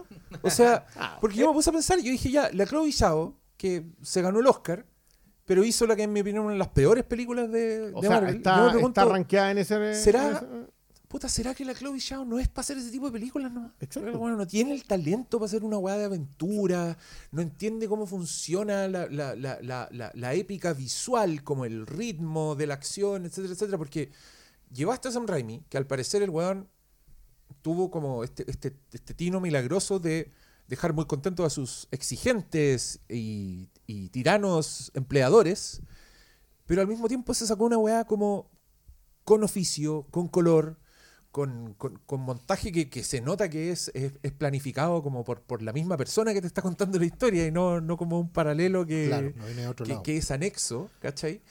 Y, y, y, y me he preguntado todas estas cosas a, partir de... Es que, ¿sabes de- qué? de Bueno, esta hay, hay declaraciones de, por ejemplo, me acuerdo ahora mismo de la, creo que la Lucrecia Martel fue, ¿no? Ah, sí, po. A ella le Sí, ofrecieron porque hacer una Marvel y ella "Hablamos fue de súper clara. Y dijo, no, porque básicamente tuvo así solo las secuencias de, para que, para que lo entienda la gente que nos está escuchando, como, solamente hacen las secuencias donde los actores hablan en primer plano y plano medio. Claro. ¿Ya? Cuando hablamos de la segunda unidad, hablamos de las secuencias de acción, donde la, la- la- la- la cámara se La abre, la guas digamos. pulenta. Las guas donde normalmente el actor no está, digamos, no está la, la Claro. estrella y están dobles y, y- y y pantalla verde y toda la cosa digital. ¿Ya? Entonces, como que a- en, en estas películas que son muy, muy de ese tipo, donde la segunda unidad viene pauteada de arriba, eh, claro, hay un director o una directora detrás de esa película, pero creo que ahí también se nota la muñeca, y es lo que te diferencia a un autor de, de un director nomás. Que la muñeca también se puede notar en la segunda unidad, porque hay una cuestión que es ineludible finalmente, que tiene que harto que ver, que es el montaje. Sí. Nosotros solemos tirarle mucha Sí, flor al montaje, y lo que te termina dándote el sello en las películas la mayoría de las veces es el resultado después de pasar por el montaje. Cuando un director está metido en el montaje, independiente de las órdenes que le lleguen arriba, que le llegan, córtale esto, métete la secuencia de pasillo a esta altura, hasta el, beso tiene que ir en este otro lado, etcétera, etcétera. Independiente de eso, la, el oficio... A ver, voy a probar esto con un punto. Hay películas que pueden, de Marvel que pueden resultados mejores o peores, pero que hoy día con distancia podemos diferenciar de las que no son, eh, las que no tienen a un, a un director con oficio o alguien con, que- con ganas de estar supervisando el proyecto siempre, no tirar la toalla. Estoy pensando en Kenneth Branagh en la primera Thor, Mm. que con todo, que es una película que, que es fallida, y porque Kenneth Branagh normalmente saca el pie del acelerador en las películas, se le nota cuando Juan le saca el, el pie y, la deja ir nomás. Pero Kenneth Branagh en el primer acto de esa Thor está todo el rato. No, Asgard en general. Sí, Joe Johnston en el primer Capitán América. Esa película, independiente de su final espurio, es una joya de película. Un un tesoro nacional. Y es puro Joe Johnston. Está Waititi, que justamente esa película es muy criticada por ser muy Waititi, lo cual me da mucha risa. Porque en realidad el one básicamente compra la entrada y se sube a la montaña rusa y es feliz. Y yo no espero otra cosa de la que viene. Em, está James Gunn, que básicamente le pasan juguetes rotos y se pone a jugar con discos viejos. Pero está hasta el final. Dentro de todo, y particularmente en la 2, creo que para mí sigue siendo mejor Guardianes 2 que la 1. Porque en Guardianes 2 ya el tipo es consciente de lo que es y se dedica a hacer eso. Y lo hace bien. Y, ya empieza a buscar una cosa autoral independiente de, lo- de, lo- de los checklists que tiene que cumplir. Y está esta. pues, Bueno, y, y creo que de una forma u otra los rusos también. Los, rusos se pierden porque tienen las películas más grandes. Pero dentro de su cajita pequeña, porque la verdad es que los rusos son, son autores más bien de, de- de- de perfil acotado. Son- si uno mira las otras películas de ellos, No, no. son súper... Es eh, esto. esto nomás, ellos no tienen algún referente, el cine de los 70, las películas de Robert Redford. Pero por, por eso quizás Winter Soldier están como sueño cumplido. Yo creo que hay, hay Bueno. otra cuestión de, de que ellos quieren, ellos felices habrían nacido en 1961 y estarían haciendo películas hasta el 77. ¿Cachai? es una weá que no. Ojalá volver a esa época para siempre. Pero ahí, ahí se nota, pues justamente re- realza el punto. Los otros directores en general eligen que la película se vaya sola. La, Y- la y- dejan irse. Es que yo creo que tiene, tiene dos matices. Yo creo que ninguna de estas cosas es excluyente. Cuando, cuando el Diego dice que a lo mejor lo que le falta es talento, yo igual yo concuerdo con eso. Lo que pasa es que la elección. A mí me gusta lo que viene persiguiendo Feige hace mucho tiempo. Si, al fin y al cabo tú lo mencionaste, las primeras películas son de Favreau, a quien lo saca, a quien se lo lleva después de, mm, de Satura. O sea que es un tipo que se tuvo que probar antes de. Llega a eso, se manda la primera Iron Man, que hasta el día de hoy sigue siendo referente obligatorio. Eh, se lleva a Johnston, que me van a perdonar, pero Joe Johnston, aparte que ya tenía un Oscar ¿eh? en ese, en es un, es un director. O sea, se, se- lleva a Kenneth Branagh, a quien, vamos, se lleva a Kenneth Branagh a, a hacer su película y eh, creo yo que la que mejor funciona es lo que hace Whedon, pero todos eran autores en un nivel. Si lo que pasa es que después entiende de que es necesario apretar la muñeca, apretar la mano. que Yo creo que Ultron tiene mucho que ver con eso. Y es necesario apretar porque necesita llevar este universo a un lugar. Y el éxito de Kevin Feige después se debe solamente a él. ¿Cachai? Se debe hasta, al momento en que llega, hasta cuando terminamos en Endgame, es todo Kevin Feige, de ahí en adelante. La búsqueda con autores se le entrega, porque ¿qué me importa Guardián de la Galaxia? Si son, después los vamos a meter como en la octava película, décima película. Si no resultaba. lo Si no resultaba, da lo mismo porque igual los personajes eran menores. Listo, estamos. Se le entrega a alguien que termina siendo autor. Waititi ya entra cuando la cuestión tablada y sacramentada. O sea, lo- y la arrancada de los rusos, si es que es arrancada, yo concuerdo igual con lo que dice el Diego, a lo mejor igual está. Kevin Feige eligió bien en esa pasada nomás. No lo sé, están unos cabros que venían de dirigir, ¿qué? Arrested Development. ¿Será, pero será que, que- que la misma confianza. Puede ser. eh, Porque igual ellos después la, reemplazan la a William. curso, sí, y, y- reemplazaron a Edgar Wright, o sea, tampoco, hay, hay, hay gente que se ha ido históricamente y Es que- Edgar Wright también es un weón que nosotros sabemos, ahí, ahí es raro porque eh, a, a Sam Raimi lo dejaron hacer su weá, ¿cachai? ¿Qué pasó? Edgar Es que Wright, su weá, yo, no, yo creo no que igual convenció su vuelve a haber una... ¿Será es que- eso? No, ¿Tiene yo que creo que igual Edgar Wright. filtro? Yo creo que tiene que ver con determinados gente que dice que no. Lucrecia Martel dijo que no. Eh, Edgar Wright dijo que no. Sabes que a mí no me interesa que tener a un productor que me está obligando a hacer una película que yo no quiero hacer. Está bien. Scott Derrickson dijo que no. También dijo lo mismo. sí. Está- y está bien. En cambio, gente que, que es no solamente profesional, sino que talentosa, dices ahí que yo le voy. Porque yo creo que la Chloe Zhao fue profesional. Lo que pasa es que no tiene. Es una mala elección de directora. Quería prestigio Kevin Feige. Está bien. Lo aplaudo. ¿sabes? Es que qué, le- qué bueno que tiene pero- una búsqueda. Pero, pero ten en cuenta que la eligió antes de que Ah, tuviera el no, prestigio. no, pero ya tenía O sea, sí, Sí, pero no, ya, era la- no, ya, ya, pero ya. no era, Sí, pero no había ganado el Oscar. No se había ganado el Oscar, no- pero, pero ya real. venía de, Pero de sí, ser claro, eh, o sea, Cannes, al final la visto y todo, pero claramente ahí tú tenés el experimento. O sea, ¿puedo yo, Feige Productions, tener una rama indie dentro de Marvel? ¿Por qué no? Una indie de Mira, 200 no, millones. sí, de después, sí, pero, pero en el fondo a lo que, el, el loco No, va sí, no, sí, comparto a tratar punto, de hacer una weá que, no sé, pues, que prenda en la India, que prenda en Japón, un mercado donde no, no han podido entrar. Y también, de una forma u otra, blindarte. Se nos ha olvidado, por ejemplo, hablar de lo que fue lo de Ryan Coogler. Que Ryan Coogler probablemente también fue uno de los primeros que dijo, ok, yo acepto las condiciones, cumplo con todos los checks, pero hago la película que yo siento que necesito hacer. Y Kevin Feige ahí también fue visionario y, y rajuñó un premio porque esa película cayó parada en el momento que tenía que caer. Esa llegó, pero. La- sea, la- bueno, la- la- se- se ahí es el visionario productor. Esa weá yo, dentro de las proporciones y al público al que va, es Superman de Donner. Sí, sí. es fundacional totalmente y eso no se lo van a sacar. Lo que pasa es que no ha tenido. Bueno, tampoco el Superman de Donner tuvo. No logró hacer escuela. No, porque en realidad, bueno, yo tengo ¿Por otra. qué todo tiene que hacer escuela? Es que, tengo, es que yo tengo otra teoría. La Superman de Donner no estaba para hacer escuela, estaba dentro de una, de una corriente de revitalización que hubo a finales de esa década, que es muy importante, pero da para otro podcast. Ya, pero. Una...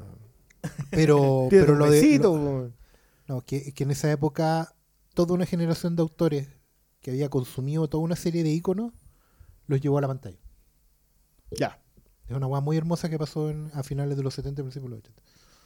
Porque hicieron Superman, hicieron King Kong, hicieron Flash Gordon, hicieron El Llanero Solitario, aunque fue casi directo a video, pero la hicieron. Conan. Hicieron Conan.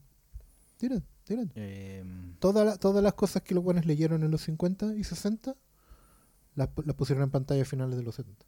No, no, yo, yo no Y estoy. lo intentaron con Spider-Man, pero había muy poca plata. Había, había poco presupuesto. Yo, per- perdona, yo, yo igual siento que, que la. mm, Drácula. y- sí, y Drácula. También de uno, de A otro. propósito de ese podcast que estuvo acá. que no, no, no, no- alcanzó a llegar el pastor. Eh, pero de nuevo, yo, yo creo que esos son todos los pormenores de cómo llegamos hasta aquí. Sí. Lo que pasa es que llegamos hasta aquí con un universo muy hecho. Y llegó Sam Raimi a contar una historia en ese universo y no de ese universo. Exacto. Que creo que es el gran defecto hoy día de las.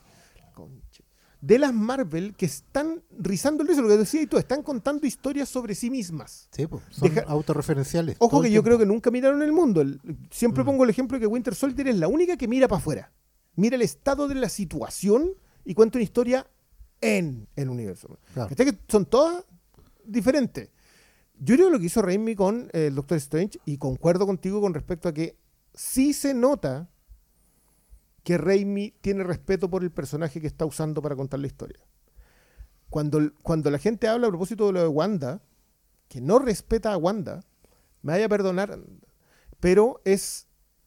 Esa Wanda es la Wanda que yo sé que existe. Y una cosa que me perturba más es la Wanda que me hicieron en WandaVision.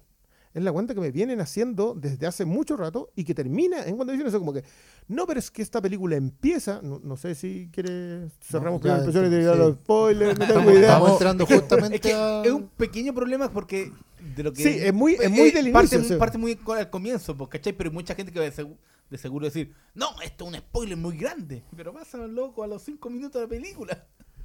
Yo no he visto nada anterior y me senté a ver esta película y entendí. Porque está encapsulada. Esto es una película Sí. que está, que se entiende, se, sos- se, Se sostiene explica sobre, sí misma, sí claro. Y, y todas las razones de, de- de- de fuerza dramática están dentro de la película y no de eventos anteriores. Hecho, Sí, me es- encanta cómo se, cómo se burlan del hombre araña en esto. Sí, es una, sí, con un, y, llegan y tienen una conversación que creo que es uno de los momentos de humor eh, necesario. eh, y que uno de los últimos, como que no hay tanto chiste que te saque de la, de la película, que es algo que yo siempre le... que es arruinar un momento dramático con un chiste que me parece que podría no haber existido. Eh, creo que eso está mucho en, em, en el resto y acá no. Acá como que sentí que en un momento la cuestión se vuelve importante. Entonces no estamos para hacer chistes. O alguna respuesta odiosa por ahí que, que- que- que son graciosas. Y que es parte del personaje. Y que Exacto. otro canon ahí también. Que, de hecho, yo, yo debo decir que como lector de historieta de superhéroes, eh, a mí me carga el Doctor Extraño. Pelota. Eh, de hecho, es peor eh, que, que No es Tony peor, Stark, pero porque está, claro, es peor que Tony Stark, pero no es peor que Namor, que es el más pesado que de el mamá, ese, ma- ese es odioso. Saco. Ojalá nunca tengas película. Orejón. Pailón. Oye, pero Keanu Reeves está ahí. No. No, si ya está anunciado. No. Mira, yo después de, de una de las cosas que ocurre acá, yo quiero decir que si alguien ya lo, lo dijo, los fans lo están pidiendo, eso va a pasar. No, no, no, si no es Keanu. Lo viene en Black Panther 2. Ya. Pero. a Como ver, Ah, Namor. No, pero, No, pero, pero pero no ¿sabes es? Ya, Keanu hab- Reeves hablemos, como hablemos del, del- Ah. del tema de que, bueno, la regla está. eh, Esta película tiene que continuar eh, eventos que se narraron en una serie de televisión que se llama WandaVision, porque una de sus protagonistas viene de ahí. De Spider-Man. Tiene que, claro, Porque tiene, Doctor ti- Strange yo diría que ahí. más que como continuación tiene como pie de ahí, porque creo que Raimi la surfea muy bien. Mm. Creo que se saca el fantasma de Spider-Man rapidito para colocar el problema de, ex- de extraño en lo que a mí me parece que estaba en el core del guion original. Yo siento que hay cositas del guion de Derrickson que pueden estar dando vueltas que tienen que ver con la relación con, la, con el personaje de Rachel McAdams. Porque ahí uno puede observar una cierta progresión en este pelotudo que es el Doctor Extraño. Porque es un tipo que siempre va a estar haciendo eh, lo lógico de lo que quería hacer. Porque bueno, es un soberbio de mierda, digamos, y, y súper... eh, es su personalidad. Se la sabe toda. definición- Se la sabe toda. el handicap, se supone que todos los héroes de Marvel tenían un handicap. Uno le fallaba el corazón, el otro Claro, las tenía un- manos. tenía un gran poder, otro era ciego, el otro era verde. El problema del Doctor El otro Extraño era es que- verde, güey. El La simplificación de Hulk. El otro era rocoso. Esa es, es su historia. Oh, soy verde, puta la weá. Póngase Otro verde, día verde. Otro día más. Ya va a El hombre verde. me va a dar la razón. ¿Va a Yo soy quién? verde. She-Hulk y me va a dar la razón. Yo soy verde, a decir la. Eh, Ay, se me olvida que viene esa serie también. Sí, Mm. El problema, el, el handicap del Doctor Extraño es que es un saco de wea. No se Así sabe, es. es, es un más desagradable del mundo. No, y es la, es la soberbia. pues, al fin y al cabo, ambas, ambas situaciones que lo convierten en extraño son soberbia. O sea, no es. Y creo que igual está bien explicado en la primera. Si Derrickson Sí, igual. la, la- la abordó muy sacó, bien el Se la personaje. sacó de la manga y lo hizo bien. Eh, y ahí, por, por eso yo te digo que noto una cierta progresión, porque tú esperas que en una secuela el personaje tenga un segundo viaje, empiece a subir otro escalón, que aprenda algo nuevo, digamos. Y claro, y ahí, y ahí es donde uno empieza a ver, yo quiero destacar eso, el oficio del director que está detrás, para, a través de la narrativa y de su talento para poner la puesta en escena, te vaya mostrando que esa progresión existe, a pesar de que esté contada como el orto en el guion. Porque, a ver, pongamos un ejemplo. ¿eh? Al personaje al principio le dicen que haga algo, un gesto muy sencillo como inclinarse. Así. Él no lo Ah, hace. ah, sí, esa, esa tiene. No lo que empieza hace, como un chiste y no termina siendo. Empieza como un chiste y finalmente, dentro del cierre de la película, en un plano bien fotografiado, qué, qué agradable. Esta película va a estar todo el rato hablando de cómo los buenos, en momentos nimios, el maestro coloca planos bien fotografiados. Más Para allá de que el, el fondo lo veamos. Exacto, para darle el énfasis que corresponde. Un contrapicado, con un marco hermoso, donde el otro reconoce la autoridad del vecino. Esas, esos ¿podemos- detallitos. ¿No, ¿Nos podemos pasar? ¿Podemos pasar? ¿Podemos entrarle a Deacon? Sí, Ya. démosle. Nos vamos con los spoilers de Doctor Strange. ¡Sale, profesor Javier!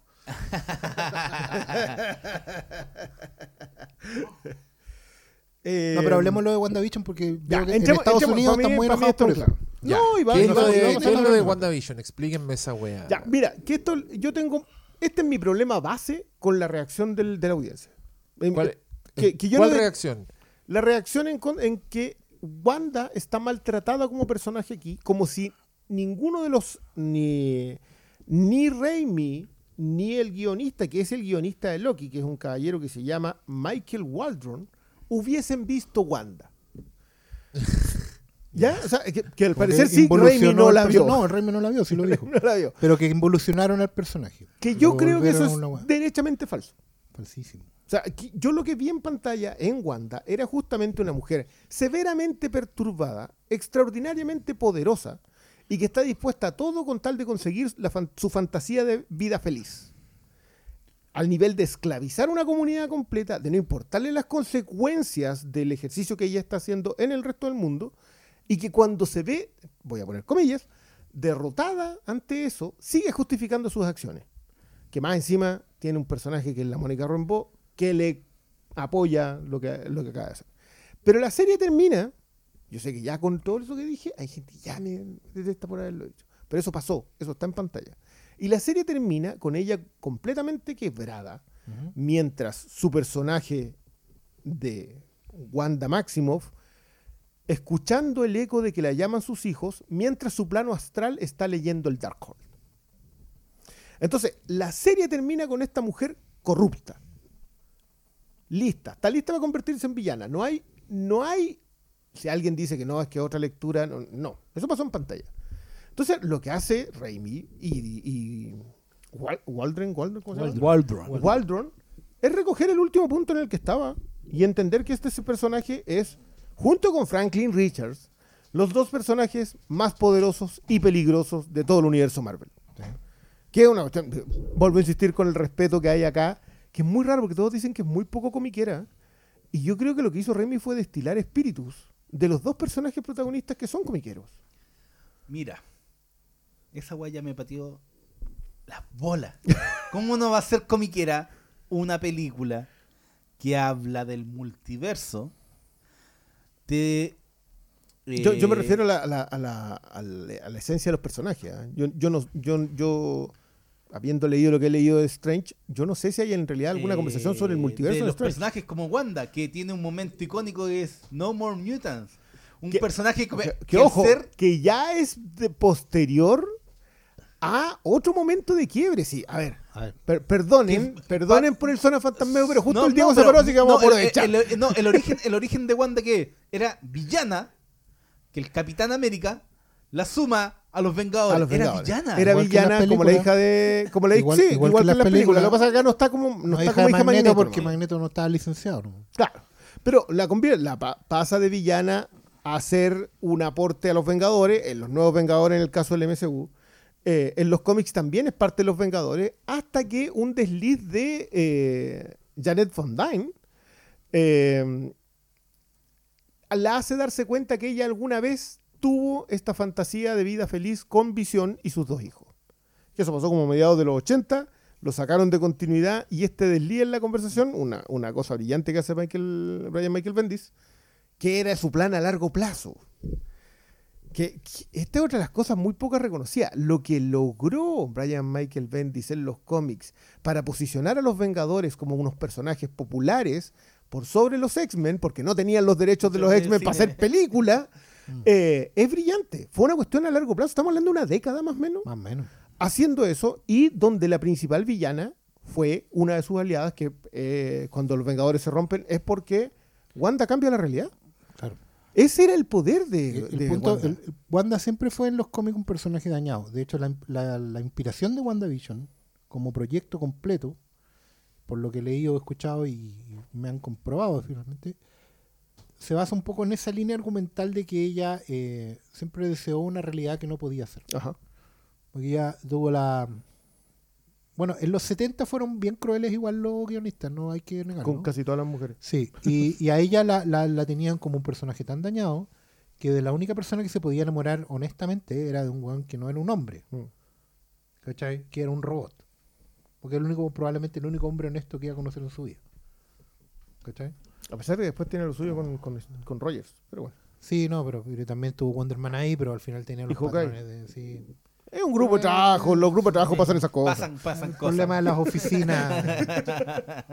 Pero ella, ella tuvo esa fantasía de, y, de que tenía una familia, de que tenía hijos, y, y todo el tema de su origen y el acercamiento a la brujería como tal, porque ella al principio lo que hacía manipular la realidad, las probabilidades, Sí. a través de un poder mutante, se convirtió en brujería derechamente cuando ella fue a Wondagore, que es una cuestión que sale en esta película, conoció a la partera, que es la señora Vaca, Que era la que entrenando también en- aparece en... son puros guiños comiqueros. ¿no?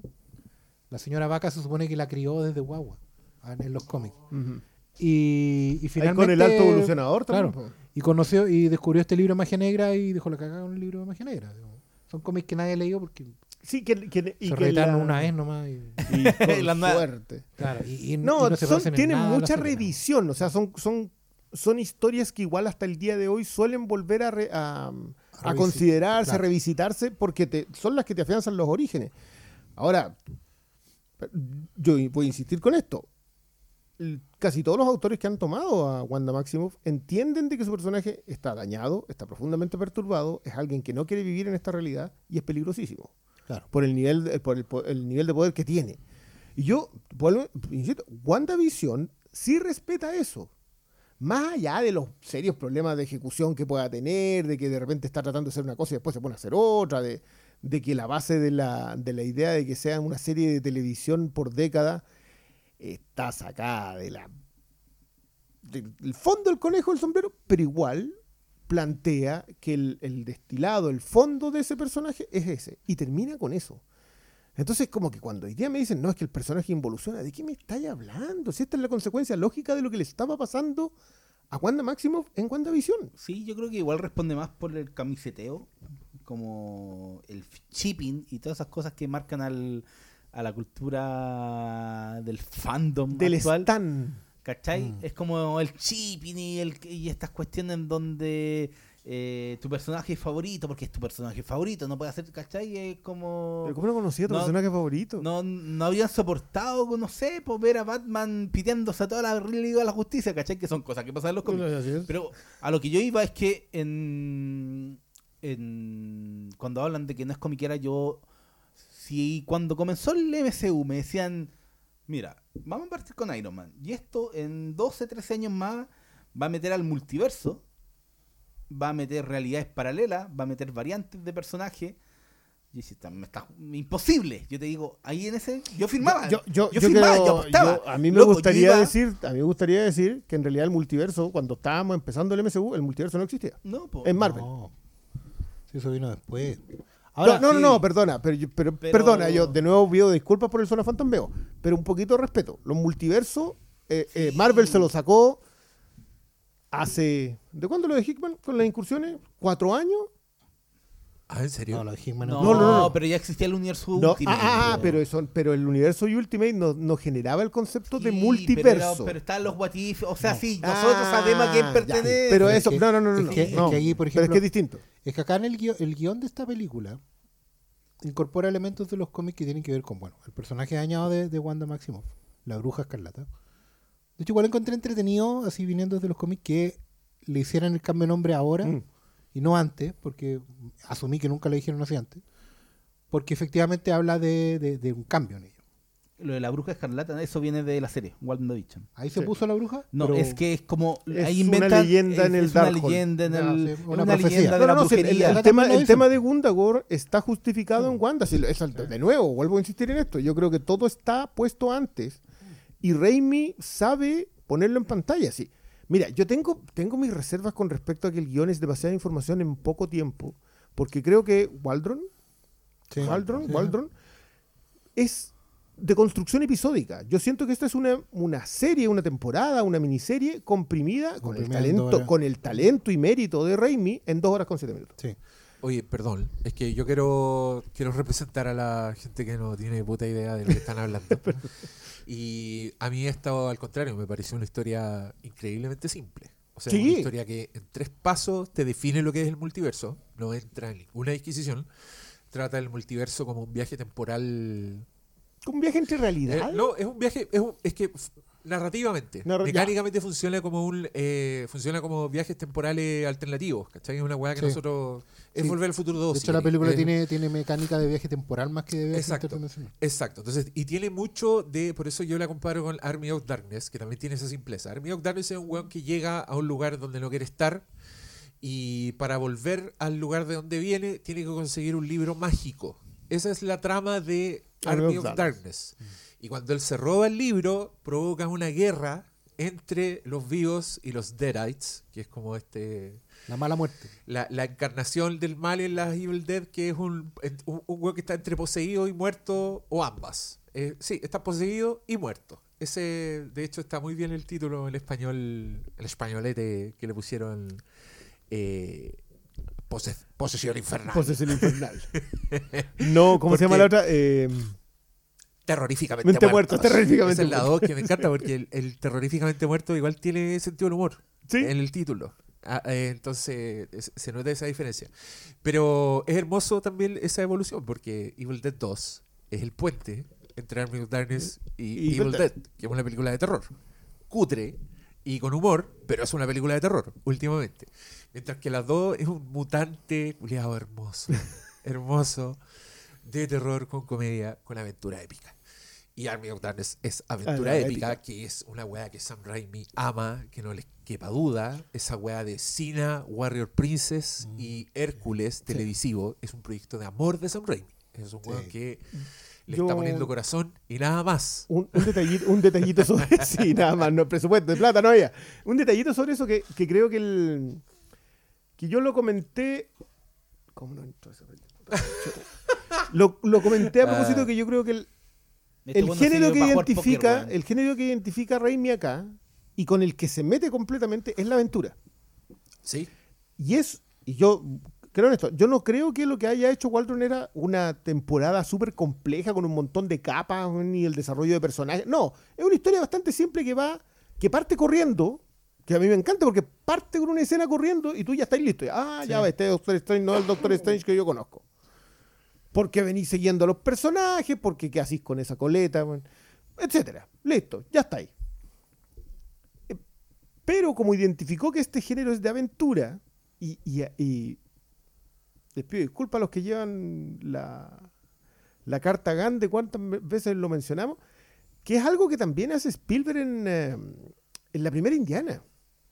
De que es un género de aventura, pero tiene elementos de terror muy bien ejecutados. Y yo creo que como Raimi, sus elementos, o sea, anda trayendo terror en los bolsillos. Cuando, cuando hay que entretener a los niños con aventura, igual te saca un mono terror. Lo tiene, y sus elementos de terror acá funcionan. Oh, sí. igual, es que no, perdona, demasiado- perdona, no, hace, es que- hace es esa que secuencia que de yo- la música con los jumpscares, que es hermosa.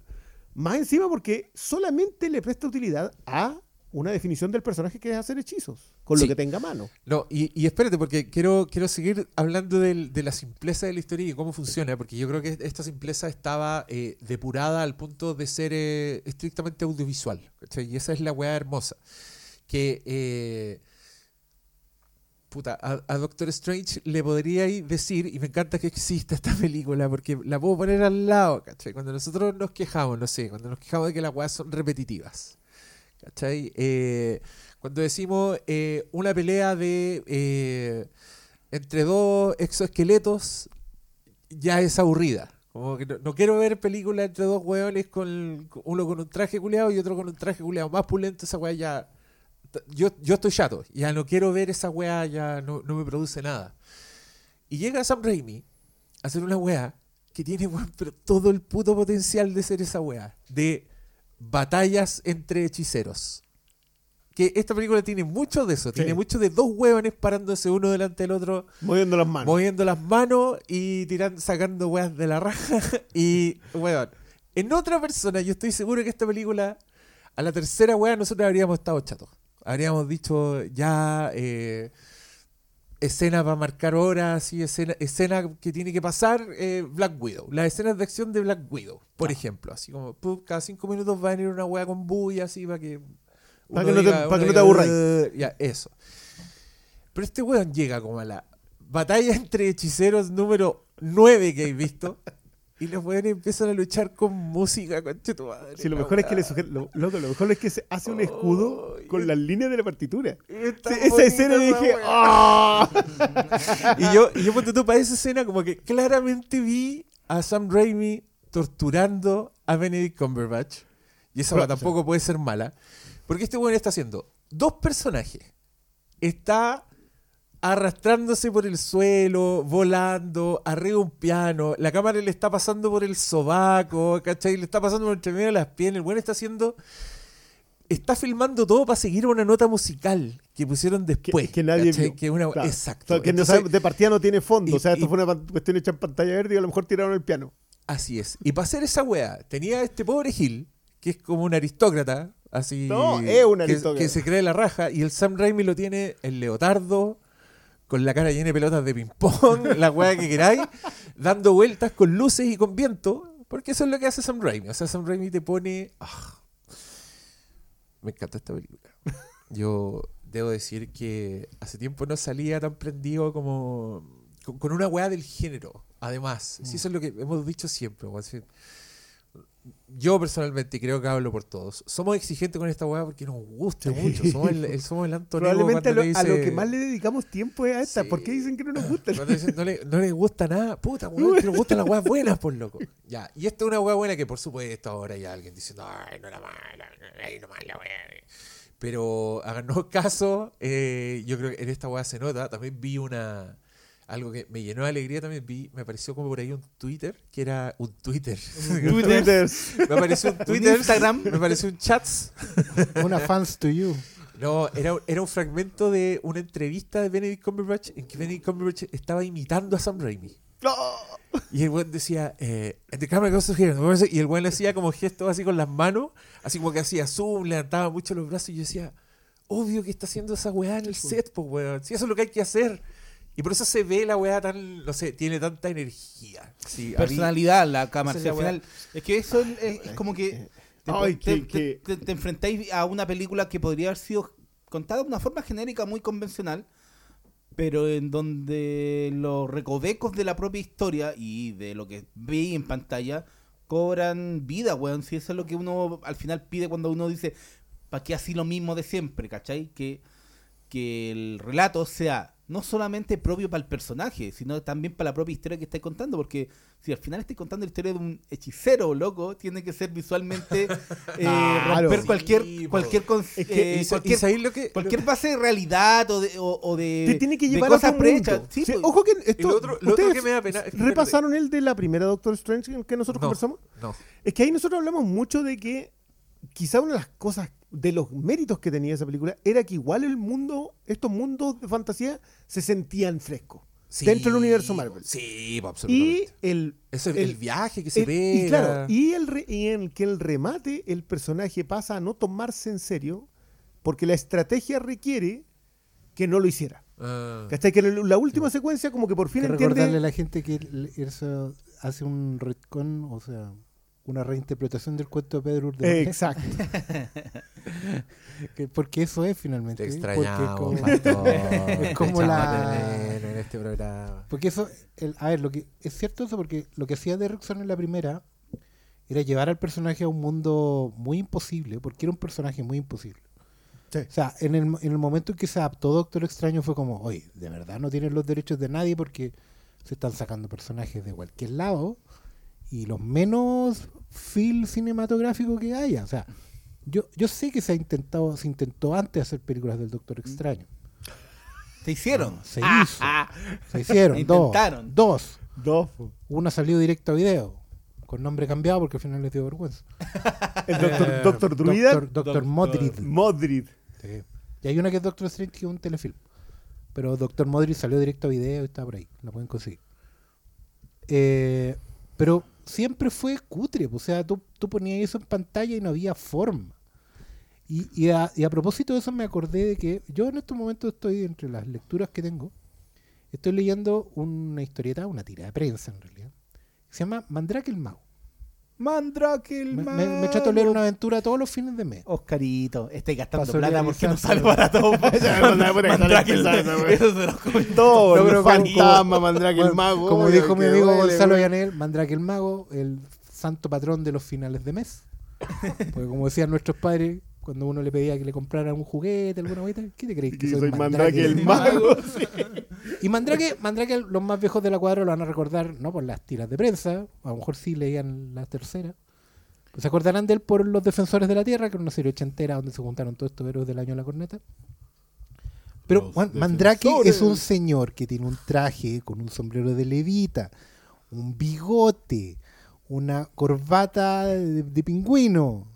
El papá de Satana, para los que. Papá, claro, el papá, de comillas, el papá de Satana. Satana. Don Satanás. Don Satanás. Bueno, ¿cómo lleváis eso a la pantalla sin que se vea ridículo? Ni siquiera ambientándolo en los años 1910. No se puede, ¿cachai? Doctor Strange, dentro de todo, probable, era la idea que tenía Stan Lee de hacer su propio Mandrake el Mago. El problema que se encontró con Steve Ditko, que era un señor euclidiano. y empezó a dibujar así. Le sacó una historia de. No, porque Stan Lee le mandaba probablemente ideas de Mandrake el Mago y Steve Ditko le devolvía unas jugadas de geometría imposible en, en LSD y, y Stan Lee ahí como, bueno, ya, pues, ¿qué dicen los hippies? ¿Cómo hablan los hippies? ¿Cachai? Pues lo único que podían hacer. O sea, es que, eh, Pero a, a eso voy, que llegar a, a ese personaje, que es imposible de llevar a la, a la viñeta, nos lleva a pensar y nos recuerda algo. Las películas de superhéroes son imposibles. No, yo por lo menos ya estoy convencido de que no pueden aspirar a verse reales. De que si te entráis en ese lugar, vaya a tener problemas. Porque la realidad es una hueá mutante y, y probablemente cambie según la generación del ojo que la ve. Es complejo. Entonces tenéis que recuperar el oficio de gente como Sam Raimi, no para que se vean tenerle- siempre No tienes que imposible. tenerle miedo. Porque se tiene que ver siempre imposible. Amigo, vamos a hablar de la historia de un señor que tira la capa como si fuera un perrito. ¿Cachai? Que lo ocupa como cripto el perro maravilla. Sí. Estoy diciendo puras jugadas imposibles, loco. No, no, no me podéis llevar el. No, pues. No, buen libre. no, no, no le que- pidan que- realismo. a la no, y, y- recuperando un poquito lo del tema de lo que fue la película anterior de Doctor Strange, que era esta cuestión de doblar las ciudades. Era Aquí, no, pero no, aquí no la repitieron. Hay una secuencia que, es- que juega con eso, pero lo subvierten par- para hacer la secuencia de los reflejos de Wanda, ¿cachai? Entonces creo que también la, la experiencia les da para no para no tocar la misma tecla. Es y que, eso es, es lo que que, yo creo que aquí ahí está el, el- el oro, porque vamos a hablar de esta película y la gente va a hablar de esta película y nunca van a poder distinguir qué es primero, si lo- las- los requisitos del guion o las soluciones de Sam Raimi. Mm. Porque parece un milagro que uno le digan, Sam, necesitamos que el personaje entre en una galería y se pierda. Y Sam Raimi tenía en su repertorio el tema de los espejos. Necesitamos que el personaje entre a una, a una catacumba. Sí, sí. Y Sam Raimi tiene gente saliendo de las paredes y del suelo. Y y uno dice, ¿qué es? prim-?" Pero esto se lo escribieron para que Sam Raimi... do- Doppelgangers. Claro, es como- rato. Bueno, Necesitamos un weón que pelee consigo mismo, que haga versiones de sí mismo. zombie, un- o sea, una, bueno, que- necesitamos que un cierto- personaje que haya salido de, de- de una, de un origen puro, se haya corrompido y que finalmente se redima echándose un edificio encima. Es- ¿Qué es primero, el guion o Sam Raimi? Eso no lo vamos a ver Yo, nunca. es que, es Sí. a ver, igual acá hay una, lo que, lo que mencionaba el, el Oscar a propósito de que las, las soluciones de guion acá llegaron un poquito encima. Entonces yo creo que igual dependían mucho de la, de la capacidad de Raimi para dirigirla. Yo creo que siempre hubo una, de- una, una dependencia de Raimi en esta pasada. Yo, de hecho, creo que funcionan casi al revés. Yo, yo te diría que lo que fue haciendo Waldron, de nuevo, creo que la escuela televisiva le sirve en eso, aunque sí se nota un poco pastiche la, la cosida entre los episodios, eh, que voy a insistir en esto. Yo creo que todos los problemas que esta película pudiese tener las soluciones que pone Raimi son mejores. Son problemas felices. Son problemas felices, ¿cachai? Son, son que mejores. Yo creo que sí, yo creo que hay una alineación de planeta entre que se da un, un- un material que lo permite un, un cineasta con las características de este weón y, y puta, los millones bien usados. O, y- o está, y- o está el oficio. A lo mejor cuando tú Sí. vayas al sastre. Sí. Bueno, antes había gente que te reparaba la ropa. Uno no botaba la ropa. Uno, No, ya, No, pero- pero- la ropa desechable. tío. tú sabes para dónde voy. po. Y tú le llevabas ahí al sastre y le decís, se me rompió, se me rajó el pantalón nomás. Porque soy gordo. Y el sastre, Pasa cuando, cuando me... dependiendo del sastre, te iba a tener la solución que te iba a tener. po. Y por eso mi vieja, mi abuela siempre iban a uno y no a otro. Y a uno le llevaban las camisas y a otro le llevaban los pantalones. Porque el oficio, el, bueno, lo mismo que ir a comer. O sea, cuando queréis comer un barros luco, vaya a un lugar. Cuando queréis comer algo, vaya a otro lugar. ¿Cachai? Etcétera, etcétera. Y cuando tenéis pena, vaya a las lanzas. Pero el, el, el- el tema es, el tema es, claro, eh, aprender que se puede recurrir a, a gente que te va a dar las soluciones, pero también eh, no solo el- el- elegirlo bien, sino también dejarlo hacer. Es que yo creo que acá, por eso vuelvo a insistir en el, en el tema del accidente feliz. Esto es una película que alguien abandona. Bueno, se, se va. Listo. Tienen la película planeada. Van a ser Doctor Strange and the, Multi- and the Multiverse of Madness. Es el multiverso de la locura. La, la idea que planteó Derrickson no era la película que vimos. O sea, yo, yo eso, esta parte te lo voy a firmar porque esta película venía antes de No Way Home. Pasa el COVID, pasa que se va Derrickson, pasa que cambian de guionista, cambian de director. yo creo que era, era viaje en el tiempo. Es muy probable que fuera que, que- caminara por otro lado. viaje en el tiempo, hasta que DC empezó a jugar con el multiverso. Y, dice- Y, estos metieron el pie en el acelerador y lo cambiaron. No, yo creo que, yo creo que volvemos a, mm, a Into the Spider-Verse. Volvemos a que lo que lo que sembró Into the Spider-Verse fue demasiado. Fue. Inyección. le- loco, la Inyección afilada de- de, los colmillos que ocurrió en esa cuestión. Se, se dio luz verde a muchos proyectos. Claro, dijeron, oye, en esto, eso- por esos esto días. se puede hacer. Y, y- y como queda post No Way Home, hay que hacer una solución con. Sí, he tenido una experiencia con esto a propósito del hombre araña, no salió muy bien. No salió ¿Qué muy bien porque nadie se acuerda. No, no, no, no, no, no, sí, de, de nuevo yo.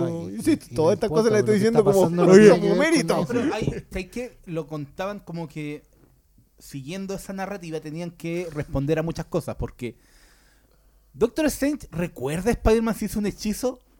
¿Por Sí, qué, po, ¿por weón. qué lo recuerda el otro? po. ¿Por qué, por qué, por qué Wong lo recuerda? Creo que sí, pero- ¿Cachai? Pero tenía Un- que... weón, sí, todas las explicaciones son las mismas. Un hechicero lo hizo. obvio. ¿Qué te preocupáis por pero, pero había...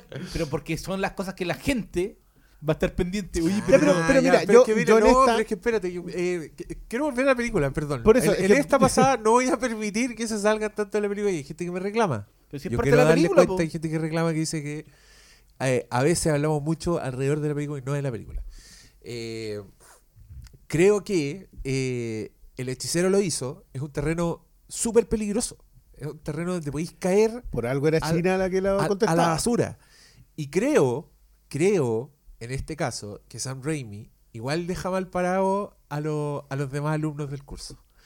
Porque creo que el Doctor Strange nunca fue tan interesante, tan entretenido y tan, eh, puta, tan, tan libre, encuentro yo. Y creo que es porque, claro, le pasáis el personaje de la imaginación. Dentro de este universo creo que el Doctor Strange es el personaje de la imaginación. El weón con el que te podéis O debería hacerlo. con el que podía hacer las weas más voladas, donde tenías. Está ahí en el terreno, un hechicero lo hizo.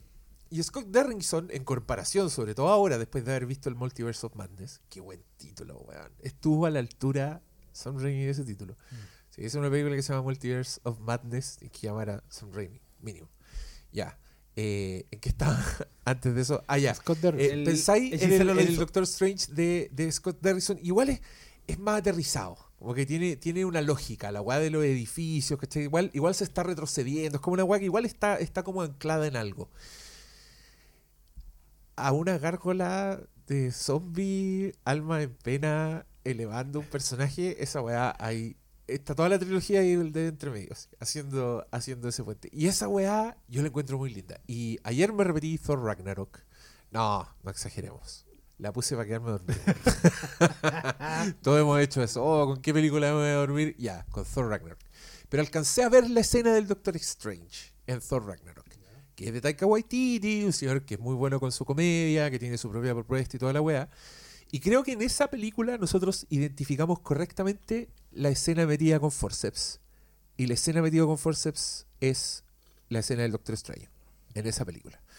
Se la pasaron a Taika Waititi, claramente el weón le dio su toque, una escena que tiene onda, que están weando a Thor constantemente, que le, le- le- manifiesta un chop Le gigante rellena- que se rellena lo está cambiando de locación, es como que lo está hueveando, y de repente aparece Loki y dice, he estado cayendo por 30 minutos. Y es como, guau, qué chistosa la weá.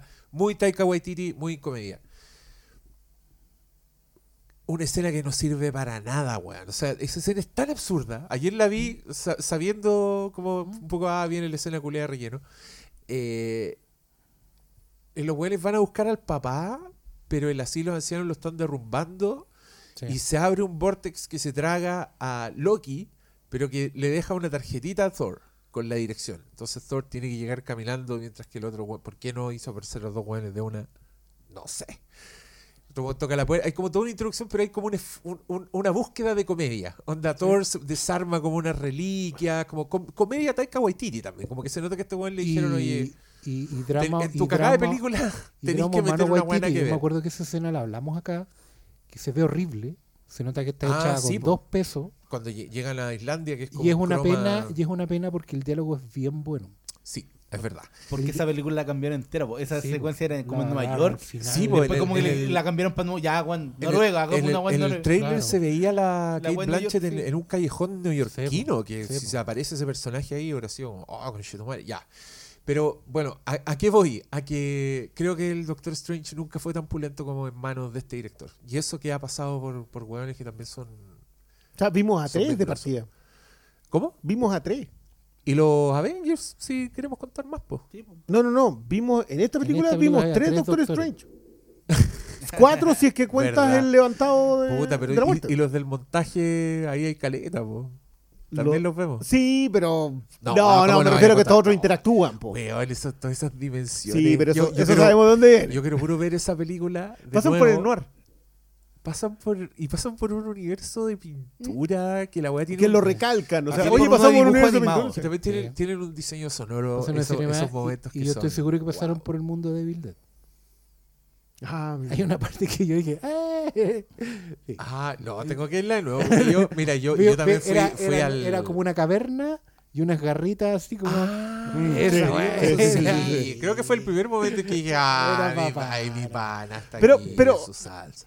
Pucha, yo no quiero. Yo sí, dije que todavía, probablemente todavía vamos a tener un momento abogado del diablo. Yo igual creo que nues- nuestra fascinación con esta película, toda pasa porque nosotros podemos identificar la personalidad, la factura, la firma, eh, los estilos, los, los elementos, el estilo, la narrativa, la precisión y también ciertas cosas que son muy Sam Raimi como que la escena quedó con el mismo personaje pasando cuatro veces de fondo y le importa un comino porque le da lo mismo para lo que estaba narrando. O sea, a mí que Peter Parker cambie de peinado en la última secuencia en, la- en el cementerio en la primera Spider-Man no me importa. Está A él ahí. tampoco. A él tampoco. No, por, por eso te digo, esas cosas las podemos identificar. Eh, y creo que todo yo lo, lo, lo anclo en la, mm, en la aparición de Bruce Campbell.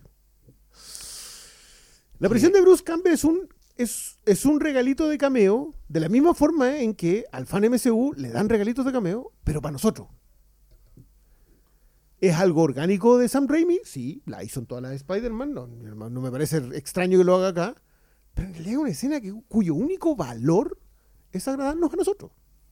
Narrativamente hablando, no tiene ningún brillo, no tiene ninguna necesidad de existir, es el cameo MCU, pero para nosotros.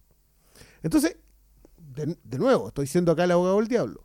Yo puedo entender cuando alguien la ve y no sabiendo, no entendiendo, no habiendo consumido a Sam Raimi, no entienda por qué nosotros le estamos dando tanto valor a eso. Es mi momento abogado del diablo en esta pasada. Sí, no, es que yo no estoy de acuerdo, porque creo que lo... O sea, sí, sí, pero creo que... eh, Da lo mismo. eso, no, es que eso no implica necesariamente que eso, que eso sea malo, ¿cachai? No implica que eh, su buen cameo no, no, no tenga un, un efecto positivo, ¿cachai? Yo no me voy a hacer el hueón, yo no voy a decir, ay, a mí, a mí me cargan los cameos. No, no, porque ha habido cameos así que me han hecho saltar el corazón, ha habido cameos que eh, no he esperado, y creo que en el caso de Sam Raimi, aparte de ser como una wea de él, que por lo tanto parece más legítima y, y, y no una weá diseñada, que es, yo creo que es lo peor del cameo. El cameo que tú perseguís diseñado como para tener solo ese efecto en sí mismo es la weá que uno no, no, no lo perdona, porque es, es como un, es un momento deshonesto el, el cameo. Puta, el, el, el adjetivo gratuito en este sentido tiene cuando un- suena. O, los robots culiados en Rogue One, ¿cachai? Como esos momentos que, que tú veís que, puta, la weá es, esto, es, es porque no hay más, ¿cachai? Es porque tiene que estar, no va con el tono, y creo que ahí es donde tenemos que sacarnos el sombrero con Sam Raimi, porque yo creo que ese weón es, es- es buen maestro del tono, es buen maestro de balancear weas que gente más amateur no se atreve a hacer. O sea, un weón en su, el Scott Derrickson en su película de terror nunca te va a poner un momento slapstick. Nunca Ya. va a ser un momento de comedia física, ¿cachai? Pero Sam Raimi es un weón lo suficientemente confiado como para hacer esas weas. Y eh, llegando a, choque- a choquear a muchas personas que se salen de la weá. Como, la gente que a mí me decía que Drag Me to Hell era, era, una, era una película no solo que no era tan buena como yo decía, sino que era abiertamente mala. Una película mala donde yo... Decían que era ridícula. Claro, era- ¿cómo, cómo, cómo van a pasar esas weas? No, no me la puedo tomar en serio, como no apreciando ni una artesanía, no apreciando.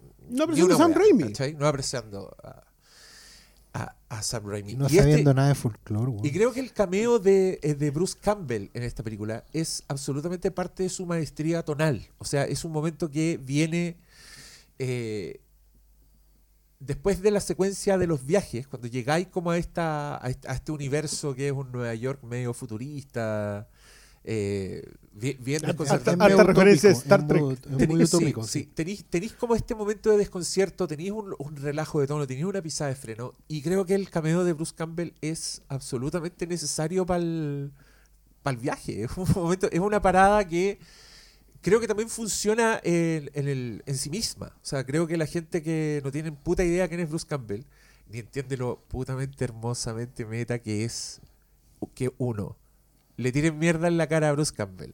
Dos, Bruce Campbell habla a la boca y se le meta dicha mierda que le están tirando a la boca contra su voluntad. Y tres, que el weón se pega a sí mismo. Esa weá. Todas cosas que es- nosotros sabemos de dónde vienen. ¿Qué, qué es la vida de estos señores que están súper viejos haciendo la misma weá? Eh, weón, yo estaba con lágrimas en los ojos y reconozco que eso es completamente mi experiencia. Y no voy a estar de acuerdo contigo con que es el equivalente de un cameo para el fan de Marvel, porque creo que es mucho más significativo y creo que además. Pero es significativo tiene- para nosotros. Es que, es que creo que ese para. a lo mejor para, ellos eh, también es significativo un cambio. no, porque no es subjetivo, no es una hueá tan compleja. La complejidad de estas tres acciones que yo te mencioné en este cameo existen, ya, son reales. sí, pero Tienen de- que ver con un legado de películas. Pero de nuevo, tienen yo, que ver con una yo acá estoy siendo el con una contrario. relación entre ellos. Claro, sí, pero entre lo ellos, entre ellos y entre Sam Raimi y la audiencia de Sam Raimi. Entonces, cuando tú Así haces es. cuando tú haces algo así de encapsulado en una película, sí le estás quitando No, el ritmo. es que ahí estamos mal, porque tú decías encapsulado, yo digo complejo. Perfecto. Mí pues, pero perdona, ¿tú crees es, que puede, es una, es una construcción rica? si no te estoy diciendo en la que, que, en la que que yo no lo vea, carne, te como estoy- que hay enjundia. No, no sé por qué eso es, es encapsulado, lo voy a ver como encapsulado. por- no, porque hay una porque ambas experiencia cosas de- son- No, pues yo creo que no, si yo te entendí. Porque estamos pensando en la gente No, que no conoce nada sí, de estos personajes.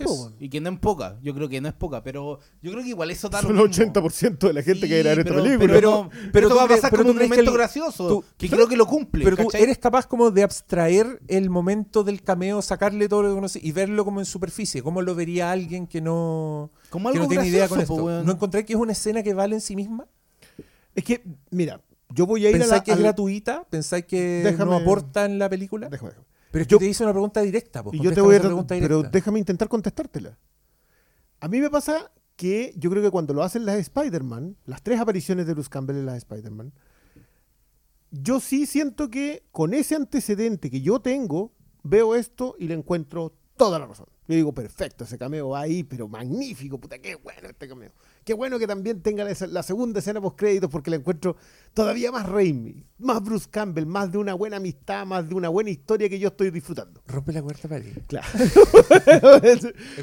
Todas esas cosas, feliz. Pero esa, esa complejidad que tú describes y que me parece muy bien que utilices ese concepto, esa complejidad, yo no sé qué tan fácil sea de eh, insertar en una película en donde la audiencia no necesariamente está igual de compenetrada que nosotros con esa complejidad.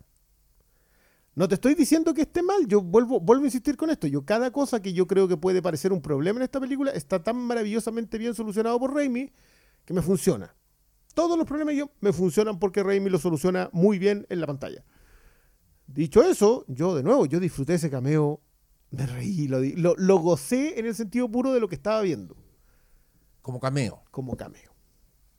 Pero mira, Pero espérate, todavía no, no- me contesta la pregunta. No me contestaste la pregunta. Te pregunté si la escena fuera del cameo te parecía una escena chistosa, una escena que estaba No. justificada en sí misma. No. Ah, ya, yo estoy No, en me- no, desacuerdo no me lo parece. No me lo parece. Es una, cuestión ya de apreciación. Yo creo Sí, que si, si sí, yo me saco que sea Bruce Campbell, me saco, me saco el slapstick, que, que tú lo decías, a propósito que- si yo me saco eso y lo veo solamente mientras estoy viendo la película, que llegamos a un momento dramático, porque más encima tiene todo este tema de los recuerdos, estoy tratando de afianzar el personaje, acabo de pasar por la secuencia de Star Trek de la... De la uy, pu- uy, sí, acá hay un personaje que supone que une toda esta historia que es América Chávez. Ya, es eso. Es el McGuffin El- de esta el historia. más débil. Claro, es el Mc- el McGuffin de esta historia que tiene las dos mamás en el universo, en el Sí. universo de Star Trek, ¿cachai? Porque Listo. en el, uni- en, en el necesitaban el multiverso para tener ahí uno- unos gays. Uno, claro, uno necesitaba que fuera en otro lado. ¿cachai? Tenían que ir al universo Esto no. LGBT. ¿Cachai? Pero acabamos de pasar por esos dos momentos dramáticos y vamos a esto otro. A mí, probablemente, a mí me funcionó eso, porque yo sí sé toda esa complejidad, sí estoy viendo todo eso otro. No sé si le vamos a resultar a todo el mundo. De nuevo, yo estoy en esa parada de no me importa mucho. O sea, no, yo, sí, me yo- contestaste la pregunta, esa era mi inquietud. No, pero ¿sabes qué? Den- Dentro de lo mismo, yo creo que bien, como abstrayéndose y sacándose como el, eh, el conocimiento de Raimi, yo creo que la audiencia de ese momento funciona como un momento gracioso y listo. Yo creo que está tan bien Sí. dirigido por eh, Sam Raimi que funciona. Entonces, más allá de que es, tú. es muy acorde no- a Strange además. No, y, y, y más allá de que tú no conozcas, no, no, no lo veas como un guiño, como, como una cerradita de ojo, no, que, no, que no sepas ni siquiera quién es el tipo que está saliendo en ese momento, yo creo que eso sí funciona como un momento gracioso. Entonces se cumple, eh, por lo Es menos, que, su, que esté ahí, ¿cachai? Yo creo que, Es que funciona de los dos lados. Sí, pues, y, y eso pasa mucho en, en- Es que acá tiene la capa adicional, porque todas, todas esas cosas que yo dije, estos guiños, hacen referencia directa a, lo que, a todo lo que hizo este señor con, con Bruce Con Campbell, en- en la trilogía de Evil Dead y en la serie y toda esa weá.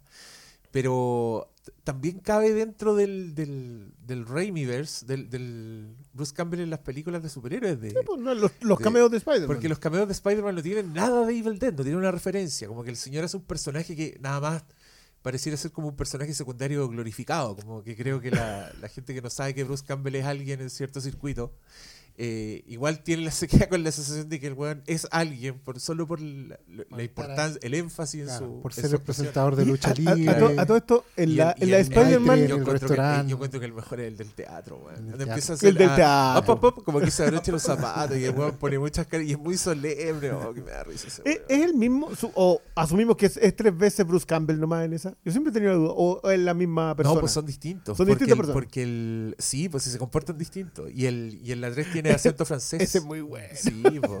Ese es a mí el que más me gusta. Es muy bueno. Y, y llama, llamando a los mozos. Sí, no, no, no, Y, como, y también se, y involucra no. mucho Sí. también en la, en, en la Muy escena. bueno. Sí.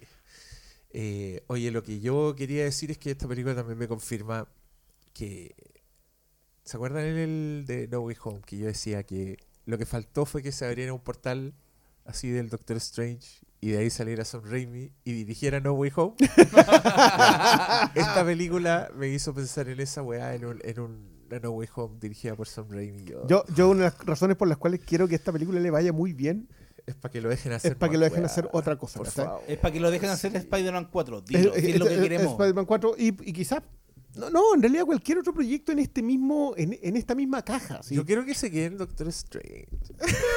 No, no, no es. No sé, yo, yo te acuerdo que soy muy de. No, obvio que puede hacer más cosas, pero eh, también, que era lo, había otra weá que quería decir antes de, de preguntarle al pastor Salas por...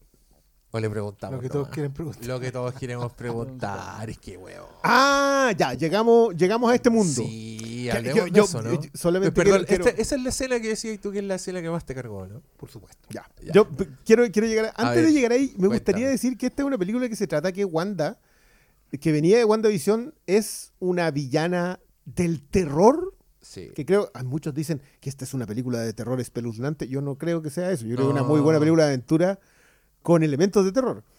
Pero la villana criminal que es. Aquí estamos conversando cuando ya arrancaron sin ninguna otra opción América Chávez, a quien la presentamos, vamos a mencionar que es el personaje clave de esta historia, eh, pero al final termina siendo un McGuffin, eh, que pega los saltos entre los multiversos porque cuando está en pánico hace andar su poder.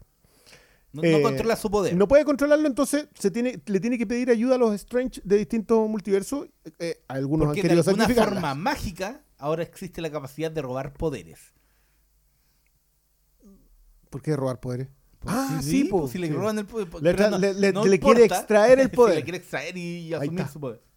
No, pero Es ¿cómo? que los hechiceros pueden hacer eso. Sí, pues, con los hechiceros. los lo bueno es que, bueno, por lo menos solamente los hechiceros lo estaban haciendo. Claro, por, por último la, No. la explicación queda contenida. Digamos. claro. E- Ellos pueden hacerlo, a riesgo de matar a la persona. Ya, pero estaba ahí contando de, Wan- de Ya, Wanda. Wanda. es la villana, arrasa con, ¿cómo se llama el, el, el- el- el- la Camartage? Camartage. Camartage y, arrasa con se, la... y se revela que ella tiene la capacidad de ir a otros multiversos no de forma física, Claro, sino que sino de forma... que enviar demonios y para capturar a eventualmente- esta chiquilla y que es la que le permitiría... a tomar control de otras Wandas. Y, de claro, pero la clave acá es tomar el control... Pero, ¿cómo no le pegué a esa pelota? Tomar el control No de, hemos, no de hemos América transparentado, no hemos transparentado que estáis viendo un partido del color. Sí, Sí, yo, yo quiero decir que estoy Mira, sufriendo... es que Puede- estoy de puede- espalda, supone que estoy tele. Pueden sincronizar este podcast con el partido. Eh, y lo que, lo que quiere hacer Wanda es agarrar a América Chávez, quitarle su poder, si le da lo mismo si la mata. Ya estamos en un nivel en donde Sí. Wanda anda echándose lo que se le cruza. Y quiere ir a otro multiverso donde Y quiere un existen multiverso sus- donde existan su hijo y quedarse ahí de mamá ¿Por con su qué? hijo. Un- Por alguna razón, los sueños muestran que que eh, eso, ahí tiene que ver el Darkhold. no, si algo ha sucedido en un sueño, es, forma No, parte él- del él multiverso. explican que en general todos los sueños que tú tienes Son corresponden a tus versiones alternativas en algún universo. O sea, cuando Sí, tú pues sueñas, cuando, por ejemplo, cuando, cuando Doctor Manito sueña que se está comiendo un completo con Alexander Daddario, es que Eso, hay hay un un universo. un ¿Cómo sabéis lo que soñé el lunes? de com- ya, el- hay un, un universo con el que se está conectando. Ya, ya. En eso estamos. Llegamos a este y arrancan América Chávez con Strange y llegamos a este lugar en donde Strange está muerto. Y hay una estatua de que fue un gran héroe enfrentando a Thanos, etcétera, etcétera. Eh, y eventualmente lo que pasa con Strange es que llega a, a estar encerrado y por su viejo amigo, el gran Chihuetel, eh, Por, por una variante de su universo. por una variedad, claro. Que es el hechicero supremo. Y el hechicero supremo de este universo pertenece a una cofradía que son los Illuminati, algo que ya nos habían adelantado en los trailers, con sillita amarilla incluida, que en realidad es un overcraft, no una sillita. Eh, llegamos a este punto. Yo, esto, más allá de primeras impresiones, yo quiero que acá le entre salas a esta pasada. Bueno, yo había hablado de que había una, una secuencia que estaba obviamente antes de que se hiciera la película. Eso, pongo plata. Y con, y con, y con- pero con signo de pero interrogación, con, que era variable. Daba lo mismo quien estuviera ahí. Tú ibas a ocupar los personajes que te sirvieran para ir testeando cosas, para ir probando, para ir afianzando. Si se fijan bien, la composición de los llamados. ah, los Illuminati son un grupo de gente que asumimos son de. Pueden ser de distintos universos, pero no queda tan claro en la película. No, Parece que eran mismo, todos del mismo universo. del mismo. Un universo bastante particular porque, por fondo, tiene mucho, muchas variantes del 616. El 616 es la tierra donde nosotros vivimos y hay no sé cuántos miles de universos más. Em, Infinitos. sí, Si le copian a la, a la- probablemente, a la- claro, a la- a la distinguida competencia. claro. No, aquí seguramente van a ser eh, secretos. Em, ¿Con guerras? claro, siempre. O sea, estamos claros que ahí es donde se fueron. Invasiones. No, las incursiones se robaron el concepto que se robaron acá en, Mm, las incursiones. de Jonathan Hickman. Ya, y el la cosa es que hay un grupo de, de, de Illuminati for- formados por el Doctor Extraño de ese universo que tuvo la visión preclara, preclara de que efectivamente podían haber cruces con otros universos y había que tener alguna especie de control al respecto. En ese universo, el Thanos, digamos, también pasó lo de Endgame, pero ellos eh, lo pararon a través del trabajo mancomunado de esos Illuminati. Y- más con la intervención, claro, más la intervención que es lo que lleva a ese Doctor Extraño un punto más allá, que es que ese Doctor Extraño sí ocupó el libro maligno. Para, para tener el poder necesario para acabar con Thanos. Dicho eso, eh, ahí da lo mismo quienes se sentaran en la mesa, como digo, tenían que ver con probar el mercado, probar el testear cosas, y ahí obviamente lo que todos quieren saber, ahí aparece Reed Richards, el líder de los Cuatro Fantásticos, interpretado por el fan favorite John Krasinski. O sea, Eh, el, no, el casting ya hecho. Claro. Y nada, po, eh, a mí particularmente me pareció muy fallido, muy decepcionante. Pero no me preocupa. Creo que el, el casting puede funcionar con en otras circunstancias. En el ¿Por 616. Claro, es que ¿por qué lo encuentro fallido? Porque eh, eh, encuentro que es re mala presentación. Porque lo colocaron como, como el personaje Illuminati de primera línea para el matadero. Porque los Illuminati se vienen, al final tenían que morir todos, se sabe. Era porque eran presentaciones eh, provisorias y eventualmente si después los reemplazamos en el futuro en otros universos, Y un- ser es el uno- es de los Sí, tantos el- universos. claro, el- es la, es gran Ricas Pietro en Wanda. Claro. Ahora me dio lata porque, bueno, obviamente todos saben que los Cuatro Fantásticos son mis personajes favoritos de la vida, son la camiseta que llevo puesta. Eh, no me molesta el casting, pero sí me molesta que la primera aparición del personaje, sea para eso. que no, da- me da lo mismo que lo maten. El tema es cómo muere. Creo que la, la- lo pusieron en primera línea de muerte, más que nada para que tuviera un poco más de minutos en pantalla, testearlo, como a ver cómo reaccionaban las audiencias. Y los poderes. Y los Y poderes. los poderes, los poderes apenas se notaron, pero bueno. Eh, pero creo que es súper decepcionante que el hombre más inteligente del mundo y del universo probablemente se pare como un novato delante de una hechicera, habiendo conocido al Doctor Extraño, siendo amigo del Doctor Extraño. Y, sa- y sabiendo, lo, lo menciona Chihuetel, a tu bruja nosotros la podemos manejar. Claro. E- esa era la forma de manejarlo. O que sea, tenía. ¿cómo voy a manejarle? ¿Te paraste sin nada? O sea, mínimo con una armadura, mínimo con un aparato, Richard. Mi- un nulificador mínimo supremo. Pero este era el. Nulificador este supremo. el, el, el RIT que limpiaba el piso del Consejo de los RITs. O sea, claro, pero el Ya, problema pero es que ya- el problema es que si vaya te- si tú Otro universo. testear- mira, a mí me Un hechicero lo hizo. Tú querís testear a las audiencias porque querís que ese Uh, sea ¿tú el creí? barco, el barco insignia de la tercera etapa. Que lo va a hacer. El problema es que la, la testeada es re mala, po. ¿cachai?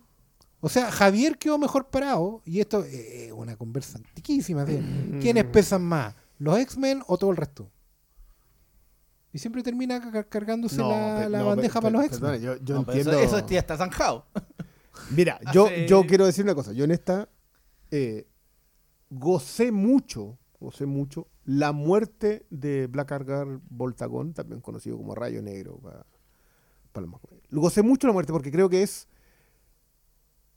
es la forma en la que yo sí vería la brutalidad de lo que puede ejercer Wanda en una pantalla.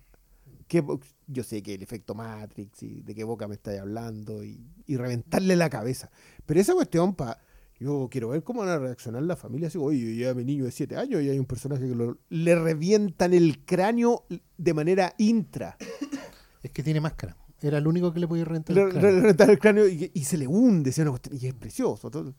Pero es Black Agar Voltagón. O sea, Ya te habían mostrado que el tipo era. no- ni siquiera debió haber. Bajaba, susurraba y hasta luego Wanda. O sea, Porque son tipos que tomaban esas decisiones. Lo que pasa con los Illuminati es otra cosa. Los Illuminati son una especie, porque se llaman Illuminati, son- es porque son una, man- una manga de superhéroes secretos que son capaces de tomar decisiones como tribunal. Sí. De hecho, están decidiendo si se echan a Strange. Esa es la decisión que están tomando arriba. Y cuando llega la amenaza que se ha echado no sé cuántas cuestiones adelante, que ya es un peligro, que va a agarrar a América Chávez y se la va a faenar para tomar sus poderes, ¿qué producirían las incursiones? Porque las incursiones se producen después de que los universos entran en demasiado contacto y por lo tanto se acercan uno al otro y se destruyen, es destrucción asegurada para ambos. Eh, van y llegan y se paran nomás. Yo sé que esto es una tontera, pero creo que es una de las cosas que a mí me pasan con el guion en esta película, que encuentro que no, no, no se molesta en explicarlo, que está bien, me parece, creo que está bien solucionado, lo Jue- juegan mucho con la idea de que no son los que valen, ¿cachai? Porque Es que no son Y- los que y- valen, pero y ¿quién la- vale si esa es su actitud? Pero es que sí, puede ser el problema. Pero creo que juegan con la idea de que como son variantes, te los pueden echar. Pero creo que lamentablemente había por lo menos ahí un personaje que no deberían haberlo presentado así. O sea, a mí igual me gustó el, los dos segundos de, de efectos de los poderes de Reed Richards. Yo Oh, creo que cuando se lo echa Wanda se ven bonitos Pero- los efectos. Pero, claro, pero yo creo que responde, entonces como eh, no son los que valen. eh, Podemos ser, pero podemos, creo que- pueden ser pencas. Pero yo creo que la audiencia no sé si está preparada para decir, um, no valen, ¿cachai?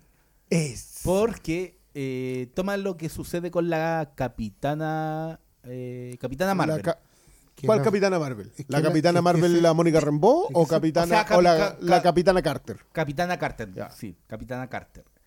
Eh, hay una audiencia que vio eh, una serie animada en donde debutó ese personaje.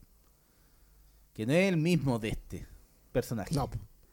Pero hay mucha gente que de seguro va a poner el grito en el cielo porque va a pensar que es el mismo de la serie animada, ¿cachai? No, yo creo que igual. eh, No, no, no, Pero- no, no maltratemos tanto No, no, pero audiencia. ya se está viendo algunos comentarios sobre. eh, Uy, mataron a la capitana, ¿cachai? Yo creo que es, es un juego que igual pa- va para dos lados. No es como. eh, si estáis dispuestos a jugar con personajes que no valen, también puede que. que genere esos tipos de Es que- conflictos en la audiencia. mira, porque Yo en esto, sí, en esto sí estoy de acuerdo. Y estoy muy de acuerdo también con lo que dice Oscar. Cuando tú muestras personajes y, de, y colocáis en pantalla que son penca, es muy difícil que esos personajes sean lo suficientemente valorables para el siguiente tanda. O sea, yo sé que Wanda era una fuerza imparable en esta cuestión y el único que la podía parar. Esto es muy. Es algo que también pasa mucho en los cómics. El protagonista del cómic es el que va a terminar frenando Sí, toda la historia. Sí, totalmente. Y, y está, y está bien, yo, yo no lo. tampoco lo desconozco como, como idea. Pero concuerdo contigo en que la solución, la solución acá de Javier es muy buena. Sí. Es muy bueno su enfrentamiento en el plano astral con, eh, con Wanda. Creo que está bien solucionada también su, su muerte. Eh, pero como alguna vez lo dijo Carlos Pacheco, aparte de la cama, ¿dónde le sirve a Red Richards ser elástico cuando es el hombre más inteligente del universo? Ese es el único punto. Tiene que ser el hombre más inteligente del mundo. Y acá no vamos a decir que. Entonces, si, si el enfoque de la franquicia va a ser, ah, ustedes tuvieron un hit en los años 60, si los agarráis para el huevo de entrada, si, los colocáis como novatos, no, eh, mi problema Ah. no es ese. Mira, a la otra vez la gente se preguntaba cuál es, cuál es mi anhelo, de cómo se iban a anunciar la película. No, mi anhelo es que no se haga nunca. mi anhelo es que no se haga nunca porque en realidad lo que yo quería era que salieran juguetes y los juguetes cuando, cuando se recuperaron los derechos, sacar los juguetes súper rápido porque esperaban que la película saliera como este año y la película ya no salió, pero los juguetes sí. Así que yo, ya, yo estoy listo. Yo no necesito más. Eh, así que por mí que no se haga nunca. Pero el problema es que es el hacer, problema, es el problema que Marvel Comics ha tenido por 60 años y que Marvel Studios lo va a heredar estúpidamente si es que siguen así.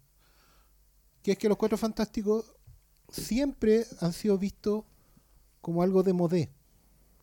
Como algo muy de su época. Muy anticuado. Muy, muy anticuado. Muy anticuado. Factor porque familia. son Porque es muy familiar. Mm. Las primeras películas, las películas de, de Team Story, iban a ese lado. Iban a la cosa como All Ages, ¿cachai? Como la, cuestión familiar y toda la cosa. Pero lo cierto es que lo único que le ha funcionado a los Cuatro Fantásticos en la historia ha sido ser disfuncionales. Familia y todo, pero disfuncional. Los únicos Cuatro Fantásticos que, funcionan son cuando Reed Richards es el peor padre del mundo porque es el hombre más inteligente del mundo Cuando eh, Susan Richards se le para, se divorcia a su marido. Cuando Green Susan Grimm- Richard mira con ojitos Claro, a. Claro, está. cuando Green, cuando Ben Grimm es un hombre torturado con complejo Frankenstein. Cuando John Stone es un inmaduro de mierda. Y entre los cuatro igual tienen que salvar el mundo. Cuando tienen problemas con los niños, cuando los niños son más disfuncionales que los padres, Franklin, Valeria, etcétera. Cuando Doom es tío y es villano al mismo tiempo. Cuando toda la cosa se complica a un nivel imposible y aún así los buenos lo hacen y lo sacan adelante.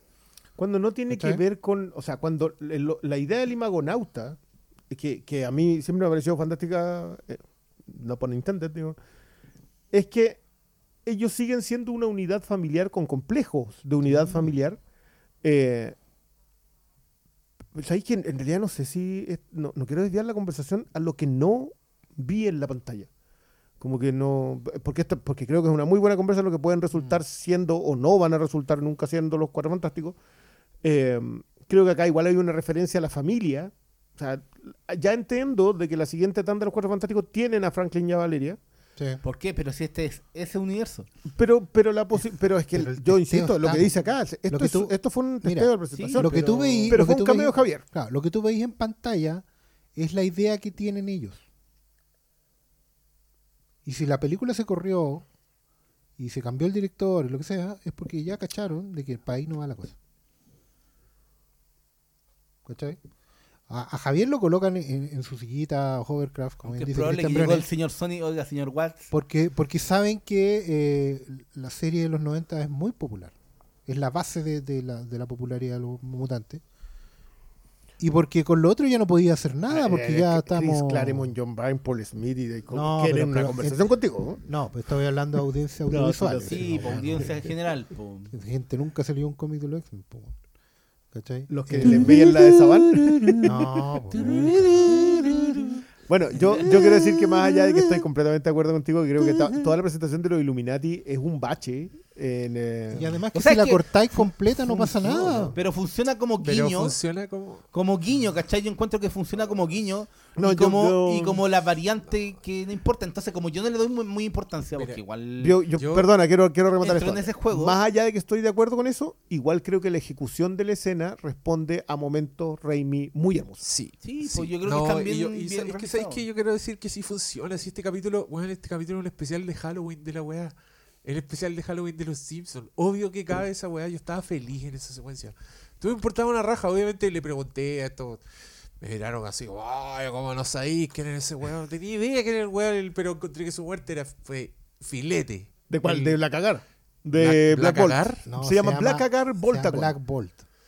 Black Ball. Ya, no tenía idea, no tenía chucha idea No era ese no, weón. vi- es que no y- viste los inhumanos de ABC. y- Menos y- mal. No, era weá. Pero- y, y- y sabía que la capitana Marvel era. La capitana Carter, Carter, o la Carter. capitana Marvel. La capitana Marvel.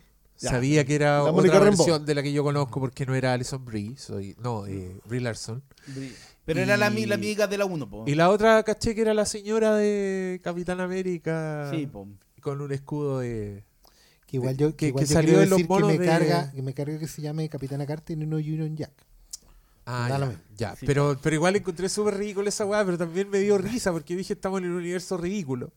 Cuando cre- cre- creo que la primera escena como que veía el escudo rebotando, porque esta, esta alta personera de los Illuminati lo primero que hace es tirar su escudo para que todos sepan que está ahí y lo anda trayendo y lo tira al lado. Yo me imagino como reuniones así. Taika Waititi hubiera puesto esa escena. como, Claro. Otra vez, weón. Mandamos a arreglar recién la pared. la pared, la weá. ¿Por qué, chucha, no podía hacer otra weá? ¿Por qué no tiré una tarjeta? Claro, por último, si ya tenemos con traje, ¿para qué así eso? Pito, un Claro, pollo. ridícula la weá. Pero también me, weón, vi a Reed Richards y yo estaba impactado. ¿Qué, qué, qué pensaste, Oscar Salas? ¿Y qué te parece ese casting? ¿Te gusta ese A mí casting? me gusta ese casting. Ya, Lo que no me gustó es toda la parada. ya. ¿cachai? Porque es como... ¿Y el look? ¿Te gustó? El traje. Yo creo que la van a dejar barba. Sí, Ya. Creo que Sí, ese eh, de hecho, de ese hecho como que lo barba. justificaba, era como que es un muy pendejo. Ah, ya, ¿Cachai? De hecho, no me extrañaría que lo oscurecieran después, siguiendo la lógica de las películas. ya. ¿Cachai? Como que lo hicieran más. Pero yo, creo que van a seguir con la barba y las canas justamente Claro. para tratar, porque que, que nada, una cosa que todavía nadie entiende bien de que, de que Red Richard siempre tiene que tener canas. Igual que el Doctor Strange. Igual que, claro, esa- ¿qué- qué Es que ese perfil de, e- ese perfil de personajes, si Sí. vayas a juntarlo con Javier, con el Doctor Strange, con Namor, ¿cachai? Con Black Panther, de hecho era Black Panther y no Black Bolt, todo el mundo lo sabe. Ah, Eh, mira. O sea, debe haber sido. Ya, No, pero esa- no, pero- no, no. ¿cachai? pero esa No, muerte- Illuminati siempre tiene que estar el uno de los individuos más poderosos. Es que volvemos a la cuestión. si la muerte es maravillosa, si lo que pasa es que eso no debió. Es que no, Claro, no- no volvemos. debió haberse Estamos matado en la, a los en la Mighty- a orgánica los- de los personajes. Yo creo que ese es, el, mi gran problema. Cómo muere, por ejemplo, la Capitana Marvel, ah, que a mí me parece muy Raimi, pero es la muerte de la Capitana Marvel. Una, una- eh, eh, Pero es, es una especial de. Halloween. Es, es cuando en esa weá matan a, a Marge Simpson. a- a- no sé, cares? si, si yo te entiendo, entiendo. Lo que pasa es que A sí el le importa. es que Sí, una y otra vez. cuando tú preguntas a quién le importa, Oscar A mí, po. importa. po. No, pero A mí, pues, dilo, si no estoy, a no mí. estoy hablando de que la weá no sea importante, estoy hablando de que ocurre en un contexto donde pueden hacer absolutamente No, lo que, es que, quieran. es que por eso te digo yo, yo creo que en la, en la propia película sí funciona. Sí, po. ¿Cachai? Lo que pasa es que eh, quizás una patinada igual desde otro el- lado. El tema es que la- hay mucho, no, no mucho, pero hay un porcentaje importante de gente obvio. que fue a ver esa weá. Sí, pues sí. Y de hecho lo más probable es que pasen por alto todo el resto. No. ¿Cachai que los Es spoilers? probable, es De probable. hecho los spoilers no son Ah. como muere Wanda, los spoilers eran de quién iba a salir. Muere Wanda. Es súper- raro. No muere igual- Wanda. Si explota, Es que es súper raro también que se lo tomen en serio porque la ¿Qué? cagó que es. hay una explosión de energía. Y eso puede haber sido una teletransportación estilo doc. ¿Viste el cuerpo? No, si no hay cuerpo, Si no hay cuerpo. hay una premisa en los cómics es que si, no hay, cadáver, no hay eso muerto. A mí me pareció como. Si hay oh, cadáver se también, teletransportó el doctor, Man- la- el Pero, doctor pero, pero tenéis una Wanda que ahora sabe que está siendo amenazada desde otros universos, por Claro, lo tanto va a tomar que, acción. que ella misma es una. Ahí tenéis Vamos. Bruja Escarlata. Sí, sí. ¿Viste No, si el, la, el- la volvemos a que el personaje es, pa- es particularmente peligroso, ¿cachai? Eso, eso es. Eso es algo que te establece muy bien en la película. Es que, que a mí me parecía muy bien toda esa, mm, esa conversa a propósito de que eh, la- esta es una película que se entiende sola.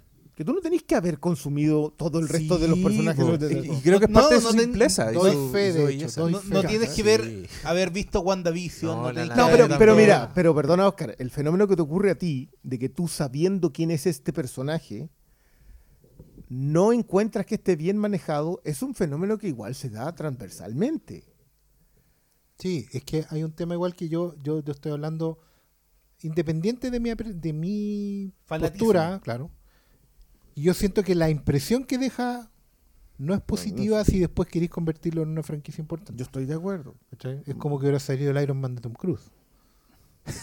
No, no, no, no, era un un eso, me hubiese un funcionado mejor. Era, ¿Por qué? Porque creo que acá eran todos sacrificables. Y yo encuentro súper bien que sean sacrificables. Creo que la Capitana Carter es sacrificable. O sea, fue un personaje que salió en los monos y tú sabís como que, pero ¿y por qué ella es la capitana? Ah, es que salieron unos monos que en vez de morir, eh, en vez de... Moría Steve y ella era la que se convertía en- con el suelo del super soldado.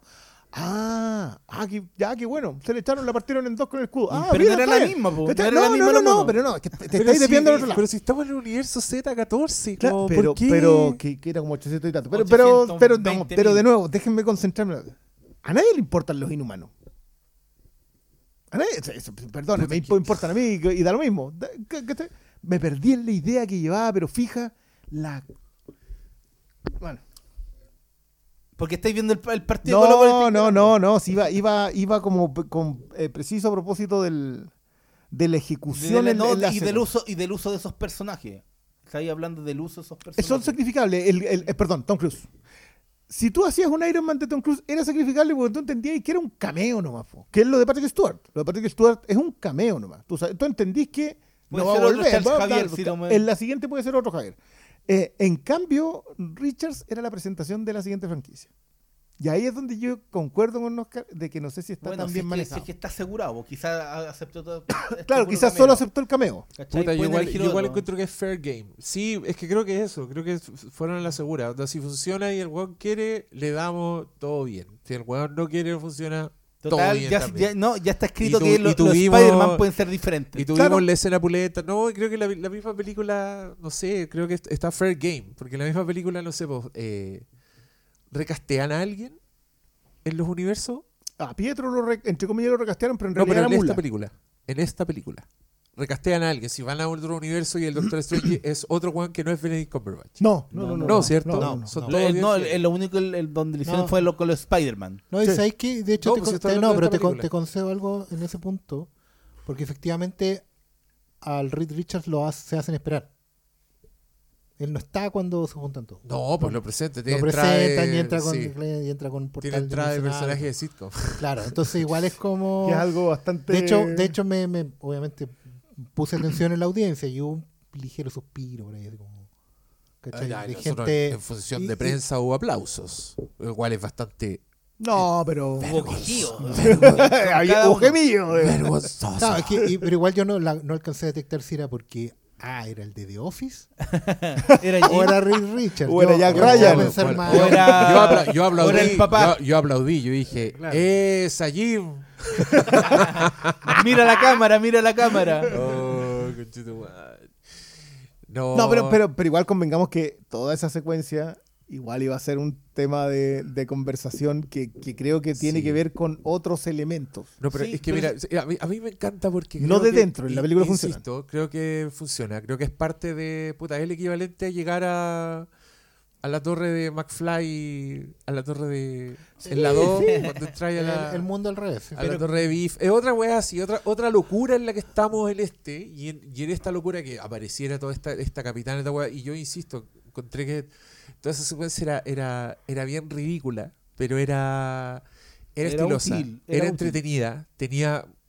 Yo creo que me debo haber soltado como tres. Ah, conchito madre, esa no la vi venir. No, para mí lo de, lo de Black Bolt. Y creo que finalmente es. Puta, es un Raimi weando un rato con juguetitos Es que- bastante es que y- volvemos- y- y volvemos- caros. Por ese lado me alegro que haya sido él. el- y, el- y la secuencia del doctor, y que las encontré buenas. Además, encontré que el, el- el- este duelo mental No, es el de. fue lo ese, sí, tenía del profesor jump es bueno, sí. tenía, y, y como podéis huear, porque está en el universo Z25 que se va a autodestruir, eh, En cinco minutos. que claro, que no tiene repercusiones, puta, te echáis a todos esos personajes y yo estaba feliz. No, O sea, y más allá de eso, no creo que en, en- en la propia narrativa. mismo que hayan No, hecho. pero en la propia narrativa de la historia también es, eh, es un extra. Si al final, creo que de principio a fin, igual la película eh, pone bien el foco en los personajes que importan, que es Strange, es Wanda y en menor medida igual América, ¿cachai? Yo creo que. En menor medida una. Sí, pero igual en menor medida, pero en más medida que en comparación con estos cameos, ¿cachai? ¿Quién? Ah, Pero creo que, que, en, que en eso, por eso la película funciona porque pone bien el acento en lo que importa, ¿cachai? Es que yo, yo en esto voy a, voy a ser majadero. Me encanta poder ser majadero en alguna cosa. Yo creo que todo es porque cada vez que algo no está funcionando en un nivel, sí funciona porque es Raimi. Ahora, yo espero que todos sean capaces de apreciar el talento de Raimi, de solucionar esas cosas y no de pensar que eso es parte del problema. Eh, espero con mi corazón en la mesa, a sabiendas de que va a llegar alguien y lo va a mear. Yo, yo esto lo tengo súper claro y hoy día es jueves, o sea, no, no, esta película recién Es- vamos mira, a tener las es- reacciones el sábado. Esto no pasa del sábado. Esto no pasa del sábado. ¿Las reacciones de qué? Es que recuerda que la película se estrena mañana en Estados Unidos. Ya iba a empezar la bomba. Ah, tú decís que a la gente no le va a gustar. Hay que O sea, hay yo- muchas cosas que no, puede- que no- Pero yo también lo mal. entendería, Bueno, yo- No, yo lo, yo lo tengo completamente asumido porque le vuelvo a insistir. Toda esta, toda esta conversación, nosotros cuatro, y pasó también en la función de prensa, toda esta conversación tiene un 87% de San Raimi y un 13% de- quizás de los acervos de la película. Todo el resto para nosotros es San Raimi, San Raimi, San Raimi, San Raimi, San Raimi. Si hay algo que está mal, San Raimi lo solucionó. San Raimi es el hechicero de esta película. Él es el que lo hizo. Y que no importa si está mal hecho, El que hechicero no- lo hizo. el hechicero lo hizo. Ay, qué lindo. Insuperable. Me dan ganas de terminar el programa, pero no sé si. no sé si No, yo todavía no, no sé qué es la impresión general del Pastor. Pero si estamos en spoilers hace. Hace como me- horas. una hora, Va- hace un tiempo y necesitamos- medio. será- será- necesitamos, necesitamos un veredicto. Sí, pues yo necesito el veredicto porque por arriba no me Pastor dicho. Salas. Sí, es lo que ¿Qué la te gente está esperando. pareció Doctor Strange? ¿Valió, Yo- ¿Valió la en el pena salir multiverso del de la retiro? locura? Yo quiero esa verla de esa nuevo. pregunta es importante. Quiero, Esa quiero pregunta verla es de nuevo importante. porque de hecho eh, siento que me perdí cosas de la película por estar eh, Procesando. procesando de vuelta, eh, separando cuestiones.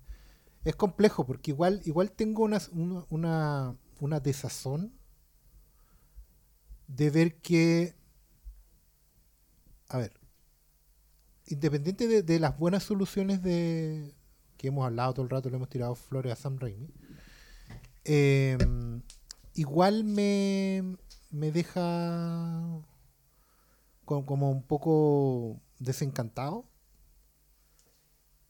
que la estructura sigue siendo la misma. O sea, un detalle que lo ilustra, pero es un detalle. Encontré penca que la cortina fuera la misma. La cortina de Marvel Studios. Donde yo pensé que me ha ido harto rato y... No, ya, Ah. ese ya quedó. Lo- los monos chinos te hacen un opening nuevo cada temporada.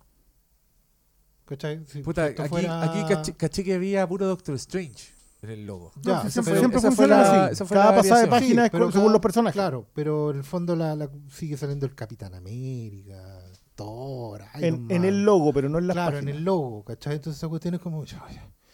Y, y, y claro, y también la cuestión de los postcréditos, que están... Tan nada, weón, así como- Oh, y la, la, la primera la encontré el, de- el horrible, weón. desperdicio de tener a... Y la La- segunda, y la- segunda es ah, porque Theron, No, ¿cachai? la se- No, pero la segunda, la segunda es, un- es una talla, ¿cachai? Pero, pero en el fondo me refiero a la estructura. El cierre de los créditos con la misma animación de siempre, Ah, ya, perfecto. Y en entiendo. general la, la- la estructura igual de la película. O sea, la, la- la película igual tiene un arco armado que termina como siempre de la misma forma. Sí. Entonces, independiente de la, de la... Siento que me perdí disfrutar más de Raimi por estar reconociendo todos los patrones. Ya, perfecto. ¿cachai? Que es una cuestión que, claro, me saltan más a la vista porque Porque lo- los dejaste. los dejé, po. Entonces me... No, de, sí. de hecho, yo- el valle- yo igual sentí un valle entre el primero y el segundo acto, ¿cachai? oh, yo- yo creo que en general todas las, por ejemplo, lo que me pasa, otro, otro personaje que no hablábamos del hechicero supremo, Wong. Wong. Wong. El chinito Wong. El- Pero, pero ¿cachai? Ese, ese es un, es un personaje que, que estuvo, que está, que es clave, y que en realidad. Es que nada, nadie, el único personaje importante en esta película es Sam Raimi. Que, que, que, de nuevo, yo creo que eso lo podemos ver nosotros. Yo no sé si lo va a poder ver todo el mundo. Lo- y todo el mundo sí ve el Pero- patrón de estructura. De nuevo, no lo estoy diciendo como algo malo. Yo no sé por qué te enojáis conmigo por eso. Pero ¿por qué interpretáis eso como un enojo contigo, hombre, por Dios? ¿Qué es lo que es Ahí eso? separa tu. ¿Estás viendo el partido? Sí, separa el partido. Sí, pues con el mundo. ¿Cómo no lo van a ver? O sea, ya. Ah, El factor Raimi sí está y lo vemos y tenemos sus temas y sabemos lo que lo hace bueno y todo. Pero bueno, en superficie tenía una película de aventuras de la puta madre. Sí. Que tiene una simpleza, weón, envidiable, que la weá no existía. como en los viejos tiempos. Como en los viejos tiempos, que tiene una construcción, que la- la- las weas no están de más. Y que, ¿cachai? y que más encima está adornada con elementos el- que se sienten el- muy pertenecientes a la película. Sí, y las weas tienen como. eh, no sé, es, es, su- es- redondita. Las weas ¿Qué que un- aparecen tienen una presentación, hace- tienen cierto. Hace uso de, hecho- conceptos como el multiverso que en otras manos podrían haber sido mucho más complejizados. Que pasa muy, muy habitualmente en los cómics, pero que aquí la generalización yo encuentro que quedó, pero. Es La que, te, entendí es que sin te tener cuenta, es ningún- que te ningún que no es background. relevante. Si no es relevante el multiverso. No. De hecho, esto es una- no es una historia sobre No, multiversos. No, pues la historia al final se trata de que Strange está. A ver, los dos personajes, Strange y Wanda, están sometidos a la misma tentación. Ya, voy a contar esta historia completa y probablemente ya con eso yo cierre. Pero tiene que ver con, con sincronías que me están pasando. Esta semana eh, repasé para el hombre que lo tenía todo, de Alan Moore. Repasé, vi la película de, de Kimetsu no Yaiba, la del trencito, y vi esta película. Esas tres historias, Doctor Strange, el Kimetsu no Yaiba y el... ¿Qué es el Kimetsu no Yaiba? Un, un anime que tiene una película que se llama... Demon Slayer se llama. Es un anime que se llama Demon En las tres Slayer. historias, los personajes principales están sometidos a una tentación suprema, que es la de eh, vivir una vida, una vida que ellos perdieron, basada en algo que ellos perdieron, y a la cual no pueden dejar ir. ¿Cachai? O ellos sienten que cada vez que son sometidos a la tentación podrían. En- en- para el hombre que lo tenía todo, que es una historia de Superman con, con Batman y... Básicamente lo que hacen es poner a Superman a soñar, a soñar de que Krypton nunca explotó y que él tuvo una vida normal con su familia y tiene un hijo y es muy feliz.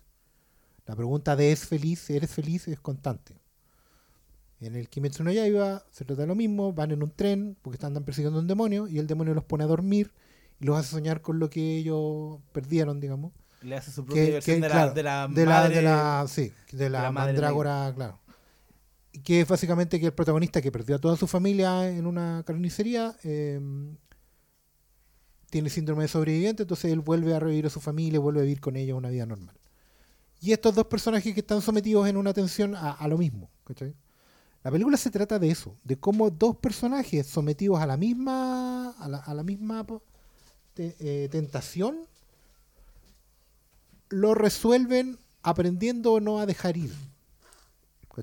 Cada uno a su manera, cada uno lidia de distintas maneras. Eh, Wanda mucho más extrema y, y repite el mantra de no soy un monstruo, soy una madre, justificando su, su propia locura, digamos. en- Justificando ser un monstruo. Claro. Eh, a pesar de que en el primer acto ya Doctor Strange muy bien la expone, le dice, bueno, ¿y qué va a pasar con la otra madre? Cuando tú llegues allá. Y ella no responde, por supuesto, porque sabe cuál es la respuesta. eh, que no es la respuesta correcta. ¿cachai?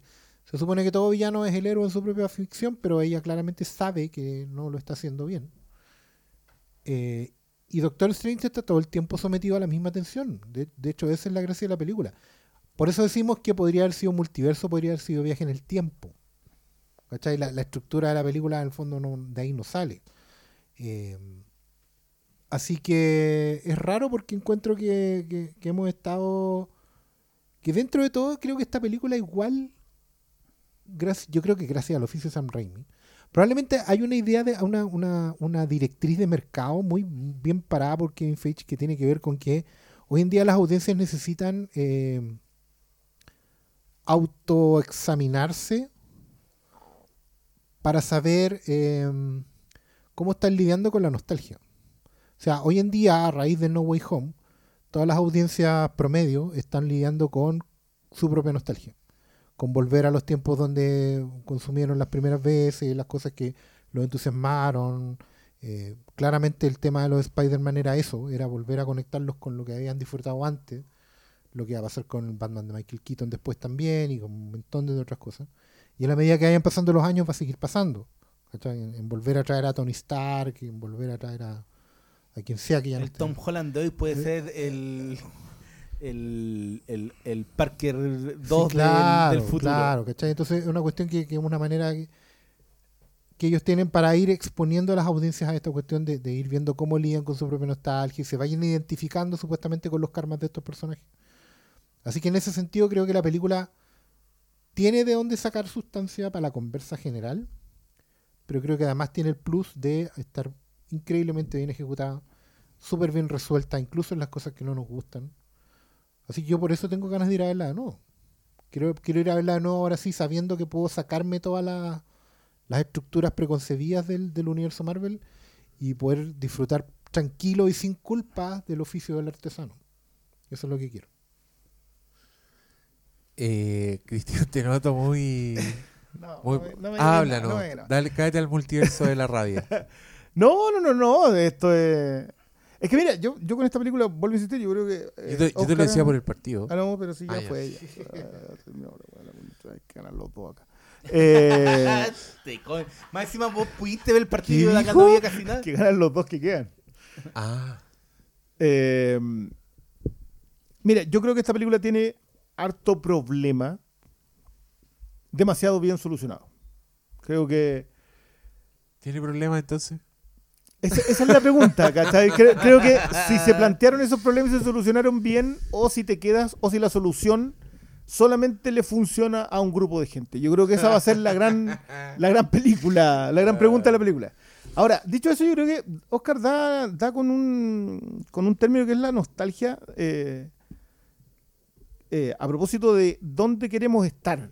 Yo, yo creo que va, va a ser muy interesante la conversación en, el- en los- en las siguientes semanas de lo- de- sobre Doctor Strange, porque son varios lugares a los que el- el- a los que puedes ir. Nosotros fuimos al lugar en donde Sam Raimi nos hizo una película. Y felicidad. Sí. Eh, La gente que quiere ir al lugar en donde Wanda era la heroína, no sé si va a haber felicidad. La gente que quería Mala ir- suerte. Tough luck. La- eh, y, y- y podemos encon- encontrar varios puntos. O sea, ahí, ahí hay harto. El, el que está acostumbrado al MCU en una estructura y una solución gráfica y estilística y en donde los personajes están presentados para la siguiente tanda. Porque América Chávez, yo no sé si está presentada en la siguiente tanda. No, Eh, qué weá. Que- que no. No. Está- Y, ojo que. Yo creo que ahí el- está el, el The Weakest Link. The Weakest Link. No, yo creo que el de Weakest Link acá eh, es visión. Visión ni siquiera es mencionado en esta película. Sí, lo nombran. No. me- Lo me- nombran. no, no, no. Ella dice, dice que le tuvo. No, ella le dice que tuvo que sacarle la al amor de su vida y renunciarlo No, a todo. Dice en un diálogo. Bis tenía la tenía teoría teoría del Vis. multiverso. del Ya, perfecto. multiverso. Eso es todo. En ningún multiverso existe visión. El concepto de la familia que era. No, no, no. En ninguno de los que te estoy- mostraron. Pero yo estoy hablando del Puta Weakest. Link. Perdón, pero es que estoy- yo te estaba hablando del, del- de lo más, lo más flojo de la película. Para Por mí eso, era no, ese es personaje. que yo creo que y para ti lo más flojo es un personaje que no está. porque no van a buscar nada de eso en la y aquí quería cerrar esta parte un- lo- la mejor cosa que tiene construyendo sus villanos Sam Raimi es darle el sentido trágico y creo que lo que hace acá no lo consigue en un 100% entonces mientras el personaje que tiene que conducir esta historia que es América Chávez por un lado y su perseguidora demon, demoníaca ya en donde está y que Raimi ya nos ha enseñado que hasta con Sandman puede construirte un, person un villano trágico, no lo consigue. Ninguna de esas dos cosas. Yo creo que esos son, para mí, dos de los problemas más, más allá del que tengo yo, de que yo sí siento que esta es una temporada eh, comprimida en, en dos horas. Que, que algo que a mí me funciona, pero que puedo entender cuando alguien me diga, ¿sabéis que no? Este, esta, aquí yo puedo verlo y esta cuestión está pegada con un... Ya está bien. Yo, a mí, el hombre que la está pegando, el hechicero que la está pegando, me funciona, así que no tengo... bueno. Pero, pero nos vamos, puede que nos enfrentemos acá a una, a una decepción importante y a donde Diego va a hacer un con todas las de ley, probablemente amplificarlo, porque vamos a estar, vamos a volver a la conversación de las audiencias o la vamos a ignorar derechamente y vamos a decir, ¿sabéis que lo que está en pantalla es lo que nos basta a nosotros? Que es donde estoy yo. No, a mí lo que me da paja es que a veces esa conversación con la audiencia en verdad es una conversación con Twitter. Que no sé si es tan. No, y con Rotten Tomatoes. Es como una extensión de Twitter. Esa weá. Hay más Porque- dedicación en eso. Y con Letterboxd. Y. Pero ¿dónde, dónde enteráis de eso? No, no vaya a Rotten No, Tomatoes. tenéis que ir a Letterboxd. Vaya a Twitter. Y lo habláis con Claro. Twitter. ¿cachai?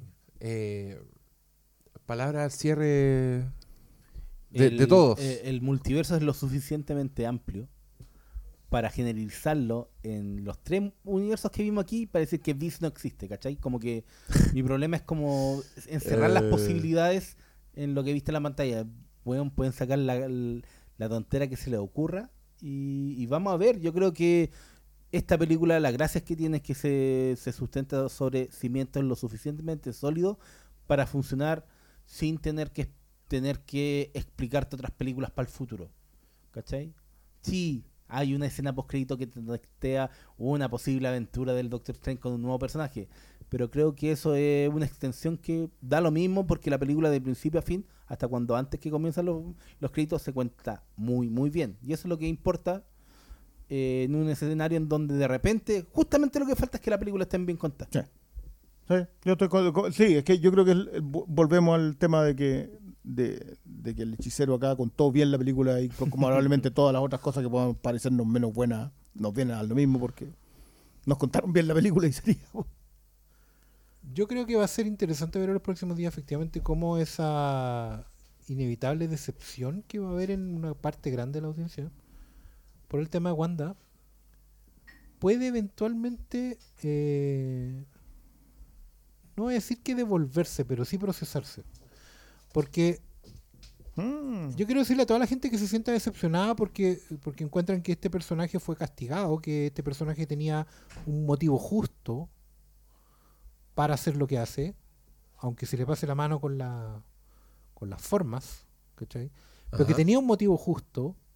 De hecho, lo, lo digo porque he visto bien repetido el meme de, de, un- de una ardillita que hay de Looney Tunes. Y así como yo viendo esta película, dos puntos, y sale la ardillita y dice, Wanda, mátalos a todos, mátalos a todos. Porque como, como que hay una, una... Y sí, hay un lugar donde tú te podés posicionar muy partidario de Wanda. Sobre todo si probablemente viste WandaVision y, y entendiste todo el- Y siento que hay una parte de la audiencia que se puede identificar mucho también con ella. Mm. Con, con, con tratar de reivindicar su propio dolor o lo que... En esa incapacidad de dejar ir lo que no se ha podido conseguir.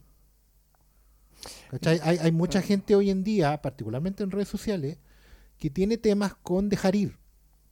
Que no pueden soltar O cosas. sea, la que nostalgia al fin y al cabo no, es eso. la nostalgia por un lado, pero en general también con la vida. Gente que no logra dejar ir cosas. Y esta película finalmente se trata de dejar ir. Ay. ¿Cachai? La única solución posible es dejar Ah, ir. ya, ya estáis viendo la... la- ¿Cachai? Sí. Pero, pero hay, hay un factor a mí que me hace ser optimista, que el porque lo vi, lo vi en Black Panther. ¿Cachai? Lo vi en Black Panther. Y que era que ahí hubo, de una forma u otra, un tema con el villano también en Black Panther. Mm. Que uno sabía que el motivo del villano era. era conseguiste un motivo honesto, lo tengo. ¿Cachai? Eh, independiente de la forma. Y creo que uno igual puede llegar a, capturar la idea de que Wanda también tiene un motivo honesto. De un dolor que es real. ¿Cachai? Eh, el tema es que igual la película lo resuelve de buena forma. Porque esto no lo alcanzamos a decir, pero siento que las escenas cliché que tiene la película que se da cuenta de que lo está haciendo mal cuando, cuando mira al, rostro de los niños, digamos, y entiende y, tiene un momento consigo misma y, y termina reivindicándose, en el fondo, por una vez está bien ejecutado. Muy bien. ¿Cachai? Lo mismo que la despedida de Doctor Extraño con, con, con su novia. Mm. También está bien ejecutada, está bien filmada, tiene la pausa correcta, no está mal cortada, que es un problema que tienen todas las películas Marvel en general, que esas escenas las cortan antes de, o las montan mal, ¿cachai? Con, con cuadros que no corresponden, etcétera, etcétera. Entonces siento que una película bien ejecutada, como lo fue Black Panther en su momento, puede finalmente, de alguna forma, terminar acallando esa queja inicial. Ese decir, ay, no me gustó porque lo que le hicieron a Wanda. Pero amigo, mira la película. Y después viene un silencio.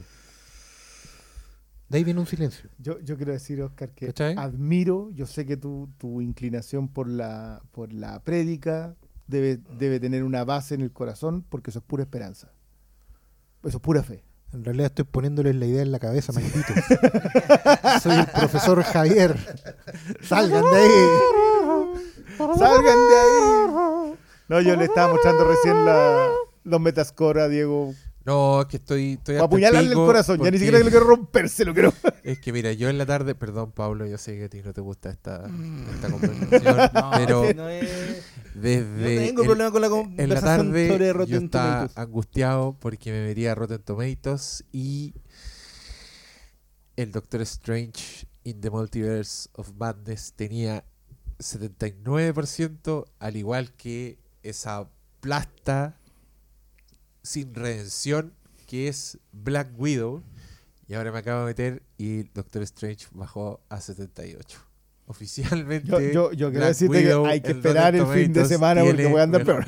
Puta la wea. Y, y creo que porque por lo que Lo menciono yo. Ah, shit. es que, Here digo, go que- again. es que en, en Metascore, No. que esta duele más, It burns. Que es más no, que es mucho más representativo Ya. de Rotten Tomatoes. Black Widow tiene 67 ¿Mm? y esta tiene 62. Ah. Sí, pero eso solo hablas de lo de la gente que escribe reseñas nomás, po, Claro. no, no hay que tomarlo de otra forma. pero, pero, pero quiero que estemos preparados también. Si yo, Sí, pero si Mira, vamos a estar preparados, Mira, yo tengo... Cristian Briones. bueno, a- yo, co- yo como fan ti- de Snyder no tengo ningún problema con estar Sí, preparado para esto. Tú como Mira. fan de Zack Snyder, weón. Yo estoy ¿Qué son los preparado. Rotten Tomatoes? Acuérdense que Moriré solo en esta colina. Batman no v importa. Superman. Mira, ese es un número no, que no es tan bajo. Batman v Superman tuvo 34. 32. ¿Se imagina? Vengo de... Y nadie, y nadie habló de West Side ¿Y, Story. y, ¿Y cuál era? Y ponte tu Iron Man Somos 2. leyenda. 95, ¿cachai? Es como. Ya. Nada, Oiga, po. Mira, yo dije Terminamos que- en una nota Yo alta. dije que nada me iba a destruir. Eh, y la echaba y quiero decir que estoy devastado en el suelo. Pero pero no importa. No. Porque yo voy a levantar la cabeza y voy a ver Doctor Strange y lo voy a pasar increíble. Después me la voy a comprar y la voy a poner ahí. Al Al ladito. al ladito, el Al resto de las de ¿De, Rey. de cuál De otra Marvel y- No, al ladito de bueno, Oz el Poderoso. cerrar- Tengo hartas. Y por mi parte cerrar nomás y decir que la voy a ver de nuevo y de voy a la montaña. No, no, yo tengo, Vuelves yo, a la Sí, montaña. veremos qué pasa. Oh. yo, yo- yo tengo una duda. ¿Vaya a ver WandaVision para cerrar el...? No. Si ya, ya en la- Para ver en lo que la- no fue- Ya no la vio, No, ya ya fue. claro. Pero nos vaya a hacer caso y voy a ver Suicide Squad. Es que eso es lo bueno, en la película está, está todo explicado. ¿Qué Pero nos vaya a hacer caso y voy a ver Suicide No, no, yo no sé si está todo explicado. La película aparte en donde quedó la otra. Sí, está todo explicado. No, mentira, sí está todo explicado. Ya, pues Ya. Suicide Squad. Ya. Gracias por escucharnos y buenas noches. Chao.